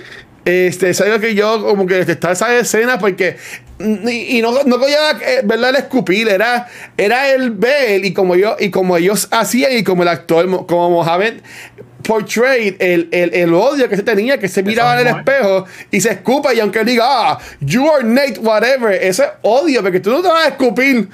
O sea, uno puede escupir por otras cosas, pero como se escupe, eso no, es- eso no es de. Eso es odio. Este. Y, y, ahí me encanta, básicamente, este origin story que tenemos del villano de, de la serie. Exacto. Que, que es así como yo lo veo. Pero. Pero sí, para, para mí esta serie es todo relaciones. Es todo relaciones. Este. Y, y la serie está majestuosamente escrita porque, de nuevo, a- sí ve- vemos a, a los personajes principales relaciones entre ellos, pero hasta, hasta el trillo de la barra y a May. Sí. También tú los, tú los conoces y los quieres. Y- y la ¿Tú doña. entiendes? O sea, que son hasta el viejito del periódico que, Sí. que, que salió con May dos veces y, Sí. ahí, ¿sabes? Que son poquitas cosas, pero que uno las coge y a mí me, me, me encantan, en verdad. Eso. Nada, más, más- yo puedo estar horas, pero me voy a callar porque para seguir, pero en verdad que me- me encanta, me encanta. Bueno, pues como para mí esta serie no tiene garbage, yo solamente quiero hablar de tops y quiero hablar de los tops de la primera y la segunda temporada o arrancar con los míos. A mí me encanta la interacción de los Diamond Dogs, el grupo de amigos aconsejándose. Me encanta. Sí. Yo amo eso porque qué lindo es ver un grupo de amistades, especialmente varones, dándose consejos, pero consejos positivos que realmente ayudan, porque yo siento que, que entre hombres como que se presta más para, Sí. para el vacilón, para las risas, para las carcajadas, pero muchas de las amistades que tengo casi nunca tienen un pana que tú dices, diablo, voy a buscarlo a él, pero es para hablarle cosas serias. Eso no, ¿Mm? no existe mucho entre hombres. Y, y qué bueno que en la televisión o en esta serie están proyectando un núcleo bueno de, de cómo entre hombres se deberían de apoyar y ayudarse. Este, ¿qué otra cosa me encantó la primera temporada? Cuando Ted pone a Rupert en su sitio jugando darts. ¡Diablo! ¡Qué Ve- freaking ve- que- relacionarse. Como que pues, ve- yo me relaciono con la gente, pero tú no me preguntaste si yo ya he jugado antes y yo, yo sé que tan cabrón. Ya lo no, eso quedó brutal. Eso quedó tan como que level up, como que diablo. Ted como que en verdad se la dejó caer. Este, que me encantó. Me encantó cuando Ted le deja el soldadito a Jamie en la primera temporada, luego de que él ve por primera vez por qué Al Jamie es como es.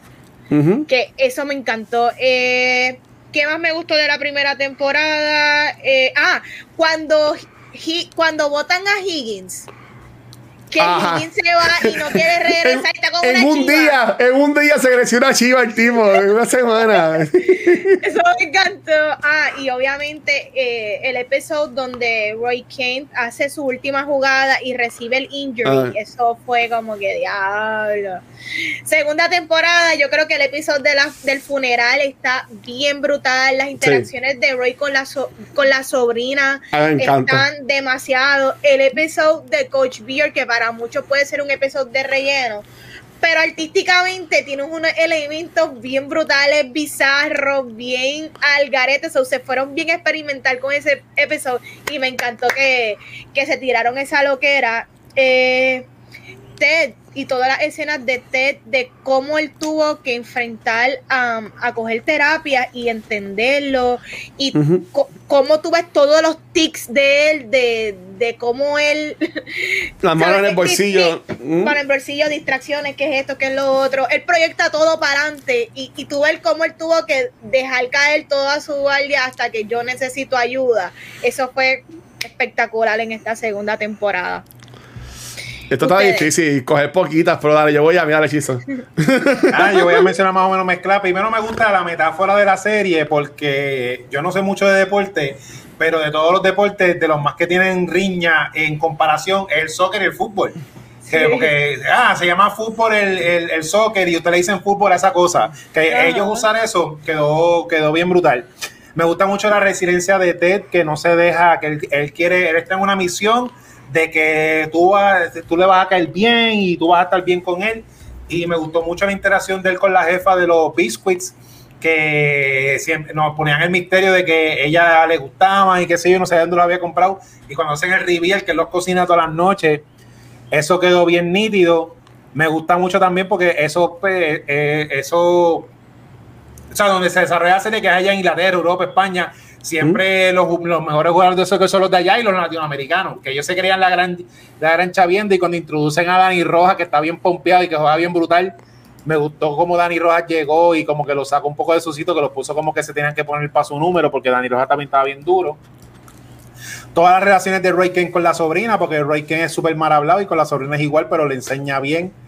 Eso me, me gustó un montón. Y me gustó mucho también la, la fiesta de Navidad, de que Higgins era un personaje que, pues, por, por- por- por la relación al principio con la, con, la, con la jefa, ¿verdad? Que también tiene la autoestima bien baja.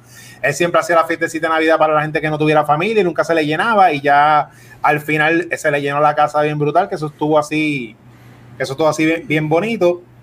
Y todo, o sea, como, como, como, como, como hemos mencionado, eh, lo más que me gustan son todos los segmentos de tú sabes por qué las personas son como son y lo que tú mencionaste de Nate está bien brutal, que es lo que quería también como que abundar, Ajá. que me gusta mucho cómo tú coges algo positivo y por la razón que sea lo puedes tergiversar a algo negativo porque no buscas ayuda psicológica o positiva. Cuando él le pregunta a Rebeca y a Kili cómo ellas hacen cuando se sienten inseguras, acuérdate que él le está preguntando a unas mujeres. Eso, que lo que me gusta de la serie es que no te, no, es- no te lleva de la mano. Tú tienes, tú, tú lo entiendes porque tú sabes lo que pasa. Tú sabes que las mujeres en la vida real tienen una desventaja brutal contra los hombres, de que todo es siete veces más difícil de ellas hacerlo por simplemente que son mujeres. Y lo que ellas le dicen a él, yo cuando me siento insegura, que no puedo hacer las cosas, yo me paro bien derecha para sentirme más grande de lo que soy y meterle eso algo bien empowering. Y él, ¿qué es lo que él hace? Lo que tú dijiste, el coping, descubrirse que se odia. O sea, algo bien positivo que ellas usan, él lo cambia bien negativo. Y pues nada, cuando siente el afecto, como tú dices, de Ted, que Ted se cree que ya le está bien, como que, ok, ya el tipo confía en él, tiene autoestima, voy a seguir. Él se sintió rechazado. Y eso, y eso me gustó porque nunca te lo explican, pero tú lo ves. Y sí, Nate se ve como el villano, pero es como, tú sabes que siempre está el cliché de que el villano tiene un, un origin story que ninguno es villano de su propia historia. Ajá. Aquí en Nate yo lo creo. Nate no cree que es el malo. Y va a estar bien interesante ese Season 3 porque van a ser los rivales. Que todas esas cosas, por eso que digo, no busqué información porque no busqué, pero eh, los escritores de esto tuvieron que haber buscado coaching de, de psicología o algo porque es que está demasiado, o sea, estamos Sí. retratados ahí, Sí. son radiografías de nosotros. Mira, un, un paréntesis para, para lo que está diciendo Chizo. Sí, ¿sabes? Como que, de, de nuevo, lo de, lo de Nate, y madre mía, si a, a preguntar de esto ahorita, pero es que pues, eh, después se me olvida. Pero lo, lo, de Nate, para, pa- eh, eh, yo digo que este es el origin story del villano, porque desde, es que desde el principio, cuando, cuando lo van a subir de coach, que él llega y ve al nene. Sí. Y, y, y, y Rebeca tiene el papel y ese le pone a darle fuerte a Rebeca con Ted al lado. Y la gente como que ignoran eso. Pues de la primera temporada tú estás viendo cómo él reacciona enseguida como que a la defensiva. Sí. Como que, ah, eh, no, no me acuerdo cómo que él le dice, pero le habla hasta mal y todo. Y ella dice, bueno, es que te estamos promoting. Y él, ah, oh, oh, oh, ok, y se pone otra vez chiquito y toda la cosa. Esta, eh, yo he hecho mu- muchas entrevistas a, Nate- a, a Mohamed, que es aquí hace Nate. Él es un comediante súper famoso. Él tiene una serie en BBC con David Schwimmer, que es el de Friends, que está brutal. Y ellos dijeron, si te das cuenta, en su temporada, a él se le va poniendo el pelo blanco, blanco, blanco, blanco, blanco. Ellos dicen que eso, obviamente, eh, en la medicina, según el estrés de las personas, Sí. eso causa que también de, de go gray. ¿Sabes? Que ve- vemos todos esos detalles. ¿sabes? Obviamente, él no sabía que este tenía la foto de él en la casa, al lado de la foto de su hijo. Ajá. Y era, yo te di la foto y tú no la tienes en ningún lado. Cabrón, la tengo en mi casa, que es lo que veo cuando me levanto, no es de mi hijo, tú eres mi hijo. Pero como él no la veía ahí, él estaba asumiendo. Exacto. Este, obviamente, el episodio que se crece, que es el de Rainbow eh, en esta segunda temporada, que está cabroncísimo, uno de los mejores episodios, que sería uno, de, uno de mis tops. eh, en ese episodio es que Roy Kent entra como coach. ¿Tú me entiendes? Y a ese como que el tercero es como que en su mente baja otra vez, como que, ah, pues espérate, pues hay otro mejor que yo, tú sabes. Y, y, y la serie es bien inteligente, porque la, serie, en la segunda temporada, yo, yo que la vi de nuevo en estos días, este, te van poniendo detallitos del equipo de compra después Rupert. Te salen, en- salen noticias que lo están vendiendo. eh, Oh. cuando, cuando Rupert le, le devuelve a, a Rebecca en el, en el episodio de funeral los, los, los shares, tú ves que él va donde Nate y le abre el oído desde a ese episodio. Este, Ah, ¿sabes? Que nice. son. Y después en el último episodio ellos ven como que, wow, espérate, Rupert compró a este equipo. Y, y obviamente pues terminan ellos dos, que eso sea súper cabrón, porque termina como empieza esa temporada, que empiezan los- en los ojos de, de Nate y termina ahí también. Tú sabes, pero vemos, vemos obviamente la, la diferencia de Nate pompeado, como todo le iba bien, al Nate de ahora, ¿sabes? Que, que nada, pero para Nate después podemos hablar más, pero para a mí está bien interesante y yo honestamente ya no pienso que se va a morir Ted. porque, ya, porque ya me gusta que el, el, esa relación, esa relación hoy es uno de mis tops, para, con, con lo que preguntó Vane. A mí me encantó que yo este, meten al personaje de la doctora de Sharon en la segunda temporada, porque como que él mix up todo lo que está pasando. Este, y, y ahí me gusta que, si te das cuenta, los únicos dos que, que tú no ves que en un momento o otro del equipo no hablan con ella, este, como mencionaron este Mario y, y George, son eh, Beard y Nate. Exacto. Tú nunca ves ni a Beard ni a Nate hablando con la doctora. Beard porque está loco para el carajo, porque Sí. ese, está en su, ese está en su mundo, olvídate. Pero Nate, porque pues, tú sabes, ella también está, eh, está en su viaje, y como dice, ese cree que está bien. Mira, Exacto. para lo que Vanetti dijo de la primera temporada, los primeros episodios empiezan ok, pero para mí que cuando tú dices, como dices como que diablo, se puso cabrón esto, es este, desde el, desde, desde el episodio eh, de Charity Event. Que ahí, es- que ahí es cuando Ted tiene básicamente como que el primer breakdown, que es cuando Rebeca habla con él y, to- y toda la cosa en la, en la discoteca. Este, y, y, y después ah, eh, él conoce a. Bueno, está lo de Charity Event y después en, en lo- en lo de Make Rebecca Great Again, que es lo que se llama cantar karaoke y Bulu, que es que Ted se acuesta con la amiga de, de Rebeca. Yo entiendo que para es que se va subiendo.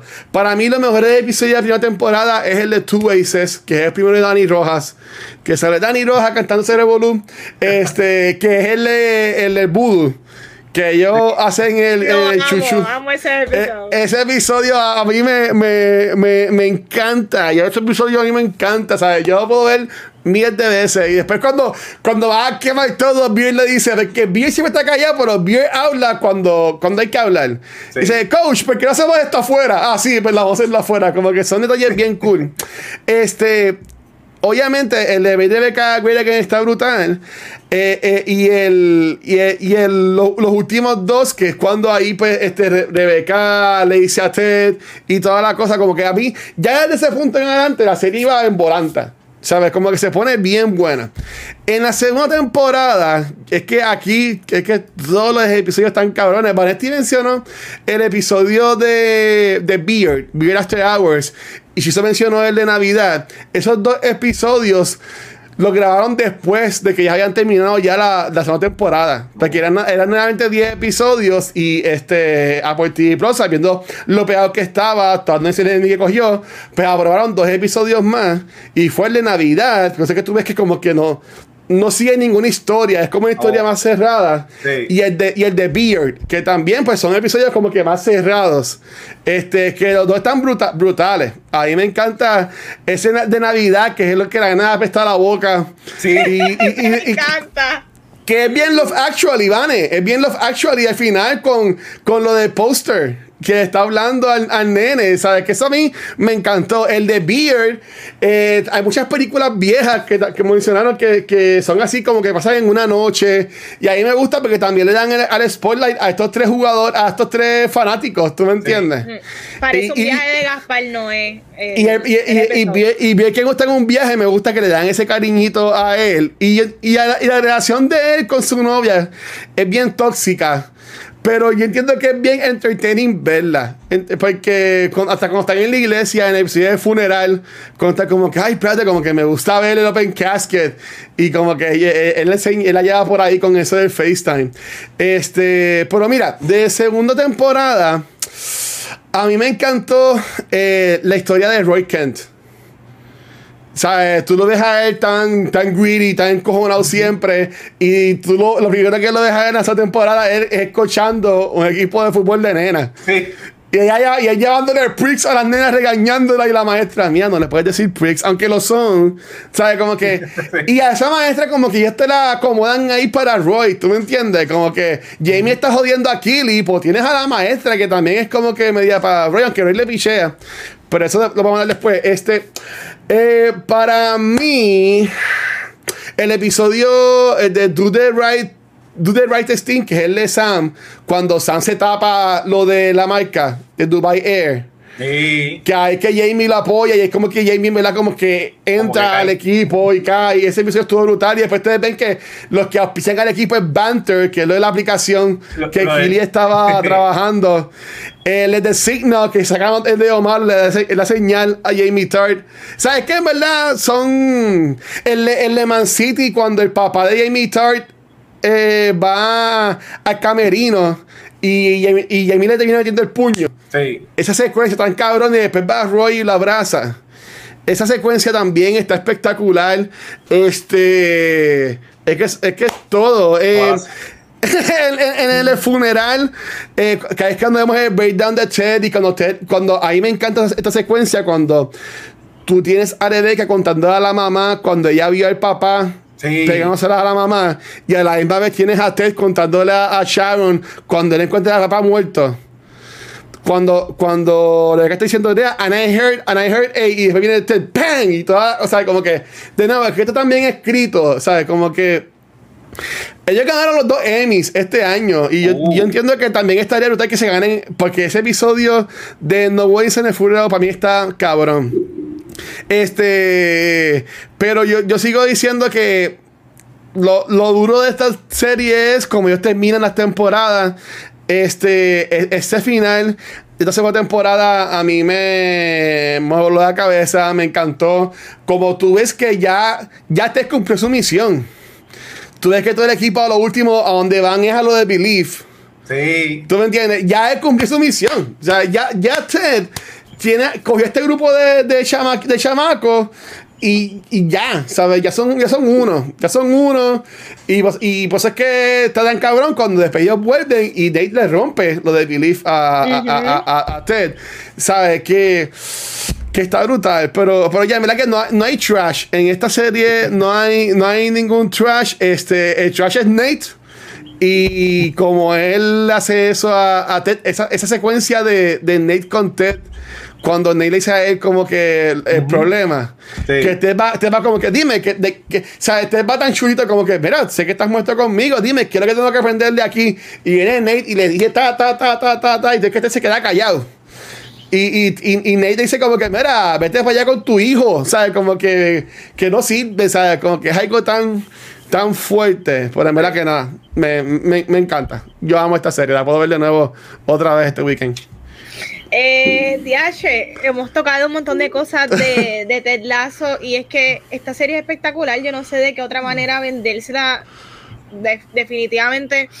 Yo quería preguntarles Ajá. a ustedes eh, algo que me pareció curioso, que ahora es que tú dices que yo también sentí ese vibe como que ya Ted cumplió lo que él tenía que hacer para este equipo y que yo siento ya entrando a lo que, que posiblemente sea la tercera temporada o una cuarta temporada o cómo termina el trayecto, yo, yo pienso que Ted le va a dejar las riendas a Roy para que entonces él se quede con el equipo Y, y yo siento que maybe Coach Beard se va a ir por otra línea de su vida. Y, y Ted o se va a ir probablemente a sus comienzos, eh, quizás a ser coach de una universidad, de, de un high school. Yo- como que yo lo veo más, como que ya él experimentó esta vida tan grande. Él salió de, Wi- ¿cómo es? de Wichita. Sí, de, de ¿Tú me Kansas. Sí. Exacto, a, a este mundo tan grande del fútbol. Yo siento que ahora él va a estar en algo, I don't know, ¿me entiende? Pero yo creo que su misión es más para tocar a más juventud. ¿Qué ustedes piensan de, de qué va a pasar posiblemente tercera o cuarta temporada si, si surge? Y, ¿Y qué hay para Ted ahora, ya que él hizo lo que él iba a hacer con este equipo? Uh, Ya. ok, ok. Pues sí, más o menos la tercera temporada, si hay dos temporadas más, yo pensaría que la tercera va a ser bien acción, medio Cobra Kai de la rivalidad de los dos equipos.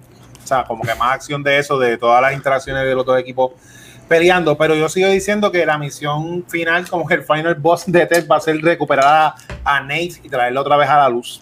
Eso es lo que yo pienso que, que va a ser su ultimate goal. Lo de Anakin, pero no se va a convertir en Darth Vader. Achón, es que, es que, mira, y de nuevo, es que, y la- yo- yo- Mario, Mario, ya, ya te pasó de podcast como cinco veces en este episodio, pero esta conversación que Mario tiene y también que yo escuché con, con otro, en otros reviews que yo escuché, yo no, yo no quiero ver a Nate siendo bueno. La vida es así. ¿Tú me entiendes? La, la, la- en, en la vida tú pierdes, tú ganas y, y amistades tuyas que crean cosas con el tiempo se, se, se dividen, ¿sabes? Como que lo, lo de Nate, aunque por más cabrón que se vea, es algo normal. ¿Sabes? Algo normal que pasa. O sea, es que a mí me encanta eh, lo que Higgins le dice a Keely.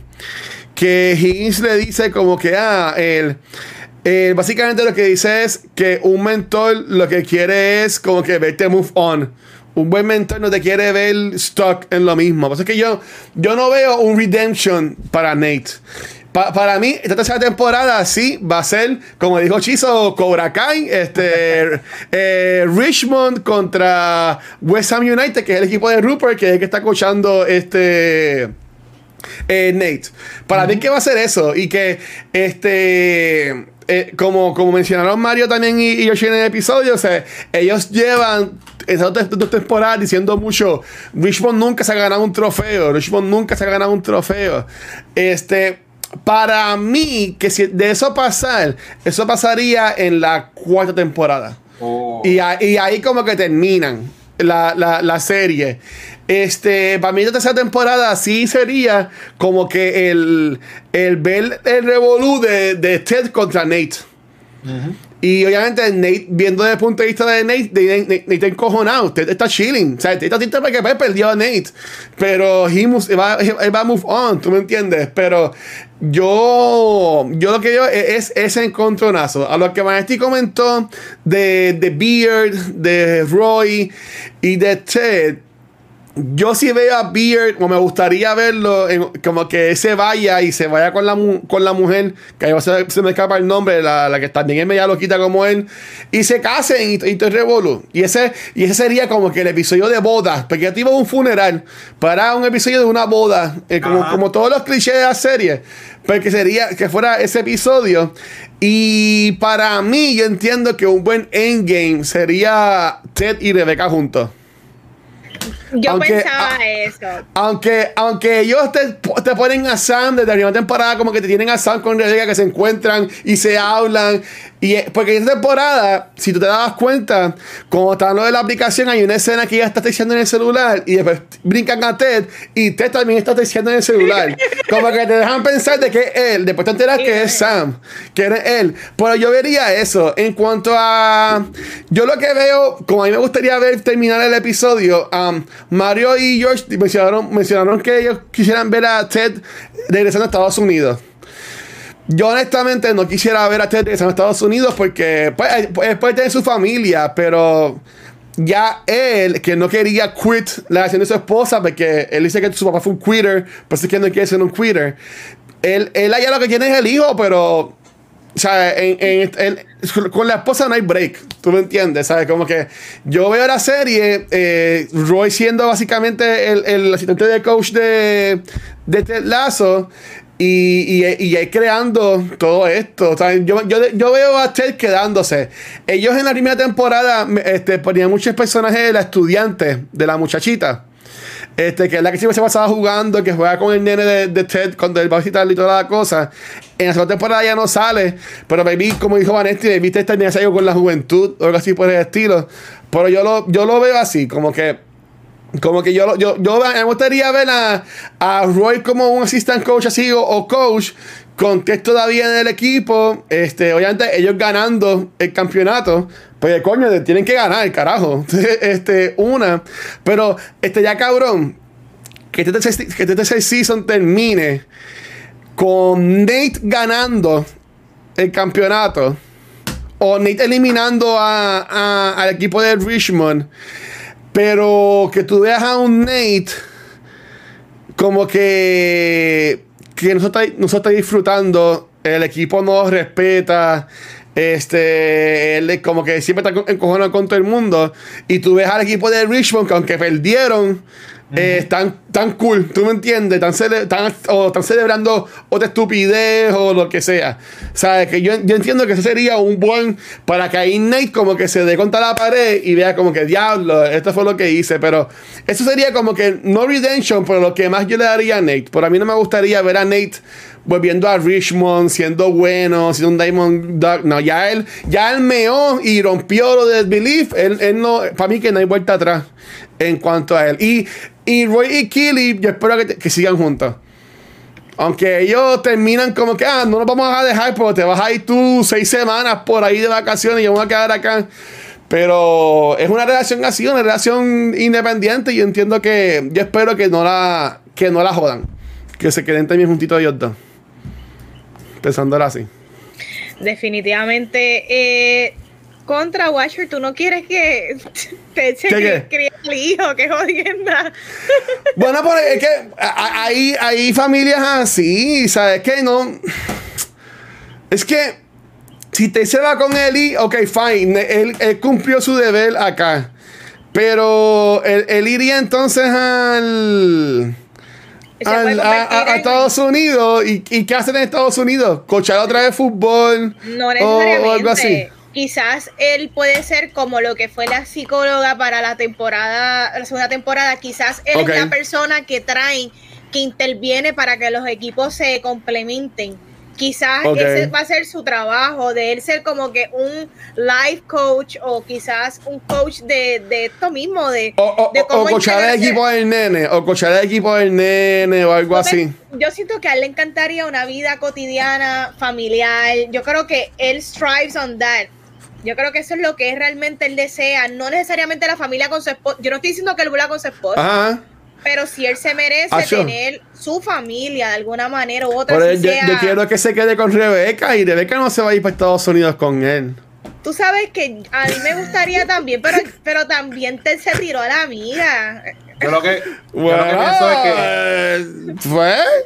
Es Ajá. que yo lo que pienso que lo que esta serie nos, no- nos está enseñando es que las cosas, como tú dices, la vida real, nos van a pasar cosas malas y no es que nos pasen cosas malas, es como tú seguir para adelante. Para Ah. mí que Ted se va a quedar solo, que Roy y Killy se van a separar, pero está Ay, qué triste. Porque yo creo que esa es la enseñanza de la, vi- de la serie.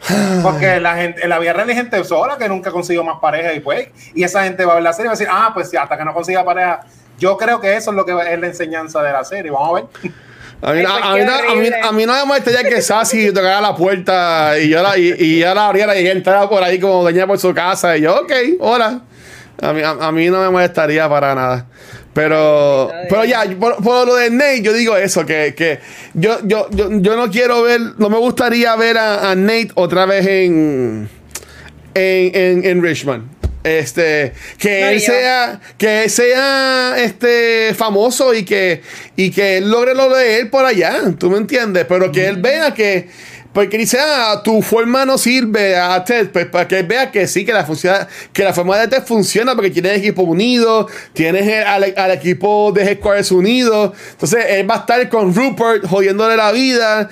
Y, y, y si tú, y si tú ves ese final, es este es, es bien GI, como están cogiendo la práctica y todo. ¿Tú Sí. entiendes?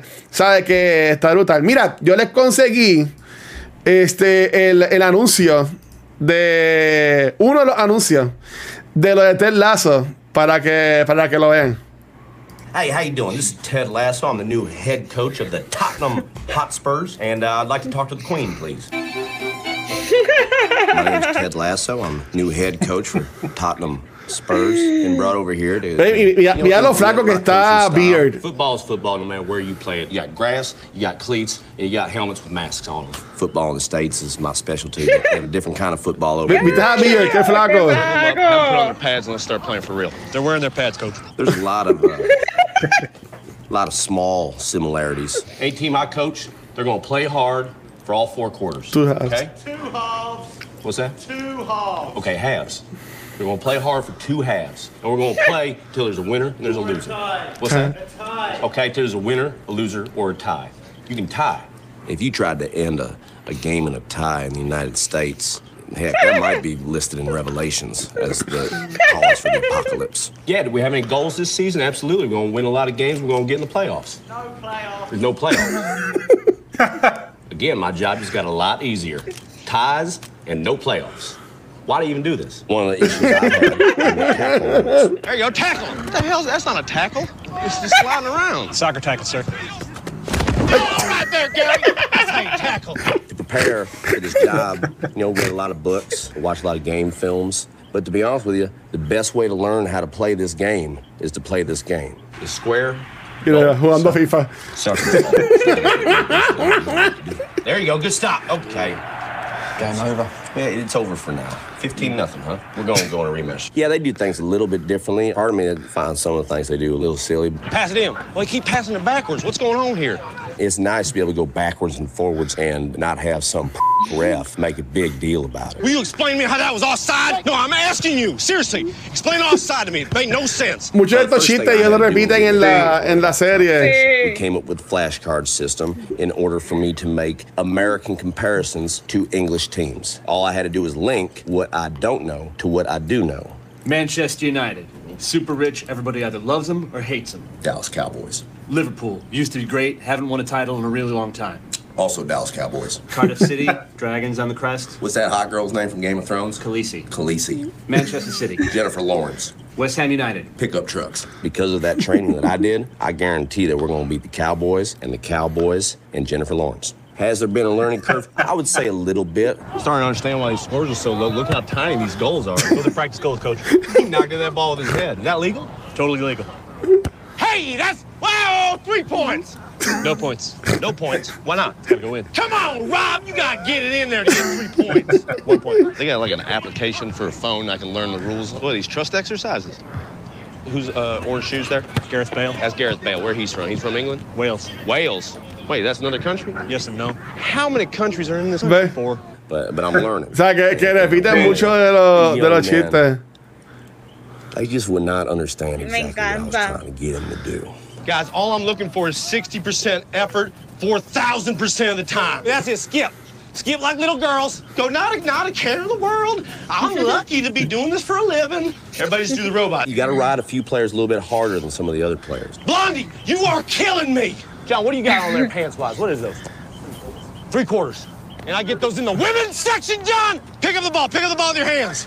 That is a violation. In an act of solidarity, I spent an entire day not using my hands out of uh. respect towards the game. And I think that went pretty well. I think it, it garnered a lot of respect from the players. They appreciated not only the fact that I could do most activities without the use of my hands, but that I just tried. After a few days of practice, players gave me nicknames. Started small, but now they'll chant it at me every now and then. It's pretty nice. Wonker. Uh, what's the nickname? Wanker. You know what it means? I think it just means great. You know, you know, kind heart. You know, someone that listens, someone that'll push you. A wanker is a is, is someone that doesn't mind being alone. You know, likes to sit with his thoughts. Well, with any new job, Pues- you got to anticipate. Pues ellos tenían estos, estos I'll tell you anuncios what, para lo de la. and I'm here to stay. Ah, mira. You can guarantee that. One Mira. second here. Oh, nope, I got fired. Qué brutal. Premier League is on NBC and the NBC Sports O Network. sea, que está cabrón que algo de unos anuncios. O sea, A third kind of football maybe I could look into. O sea, la- verdad que me, me encanta. Y espero que la sigan haciendo. Ahora mismo está aprobada la, te- la tercera temporada, que van a ser también dos episodios, pero no, han- no han dicho más nada. Pero yéndola así, ¿sabes? Apple TV no tiene, no tiene más nada. ¿Sabes? Que para mí que ellos van sitiándole chavo a esa gente para que sigan haciendo más temporadas, no sé.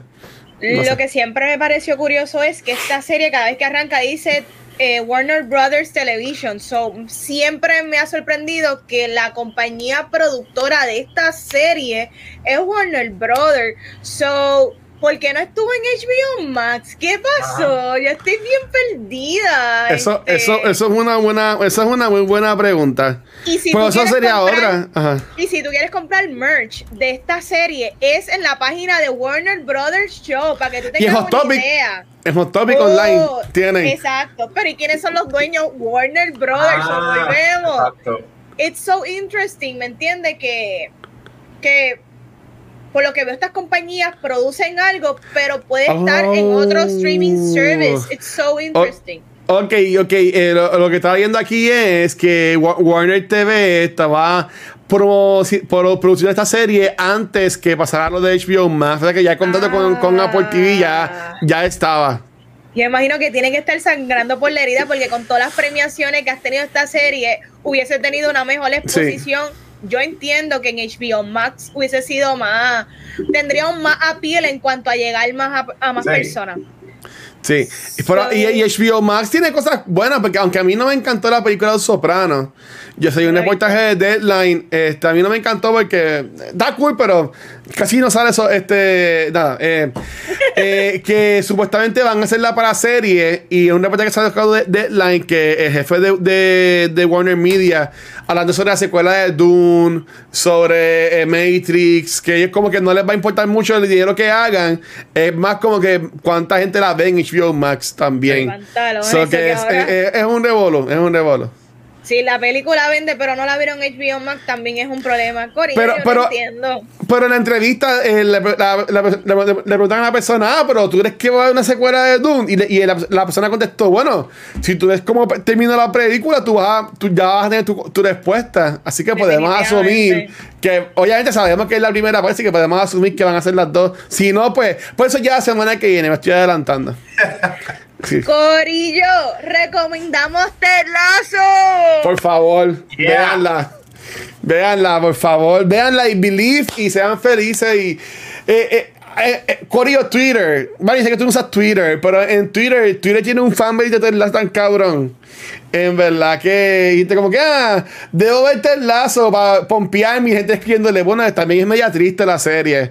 Pero, pero en verdad que está que está súper cool. Pero ya, para irnos entonces, este, a Vane y a, bueno, a Gabriel lo pueden conseguir en Gauchogram en todos lados, pero Vane y Shizo, ¿dónde los pueden conseguir? Dímelo la, a nuestra coach de por tres años ya, Vane, ¿dónde te consiguen?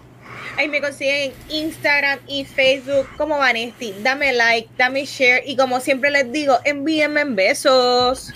Besitos. Y miren, eh, también está poniendo reviews, así que denle share esos Sí. reviews y comentenle, este, dímelo, Chizo. Mira, nada, me consigues con Mar Centeno en Ondas Nelda, donde quieras que escuches podcast, a mí en Chizo Comic en Instagram y Twitter, Chizo en Facebook, ahí está el enlace de mi tienda de camisetas Chizo Fashion. Y este, soy Chizo Comics de mi página de arte en Instagram, donde estoy subiendo el Inktober mío, el Chizo Win.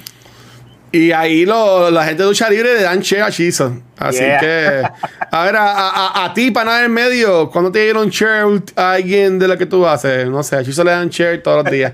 este, mira, a mí me consiguen como el Watcher en cualquier red social. A Cultura Secuencial nos consiguen en cualquier proveedor de podcast, nuestro canal de YouTube y nuestra página de Facebook. Pero donde único nos consiguen en vivo es acá en Twitch.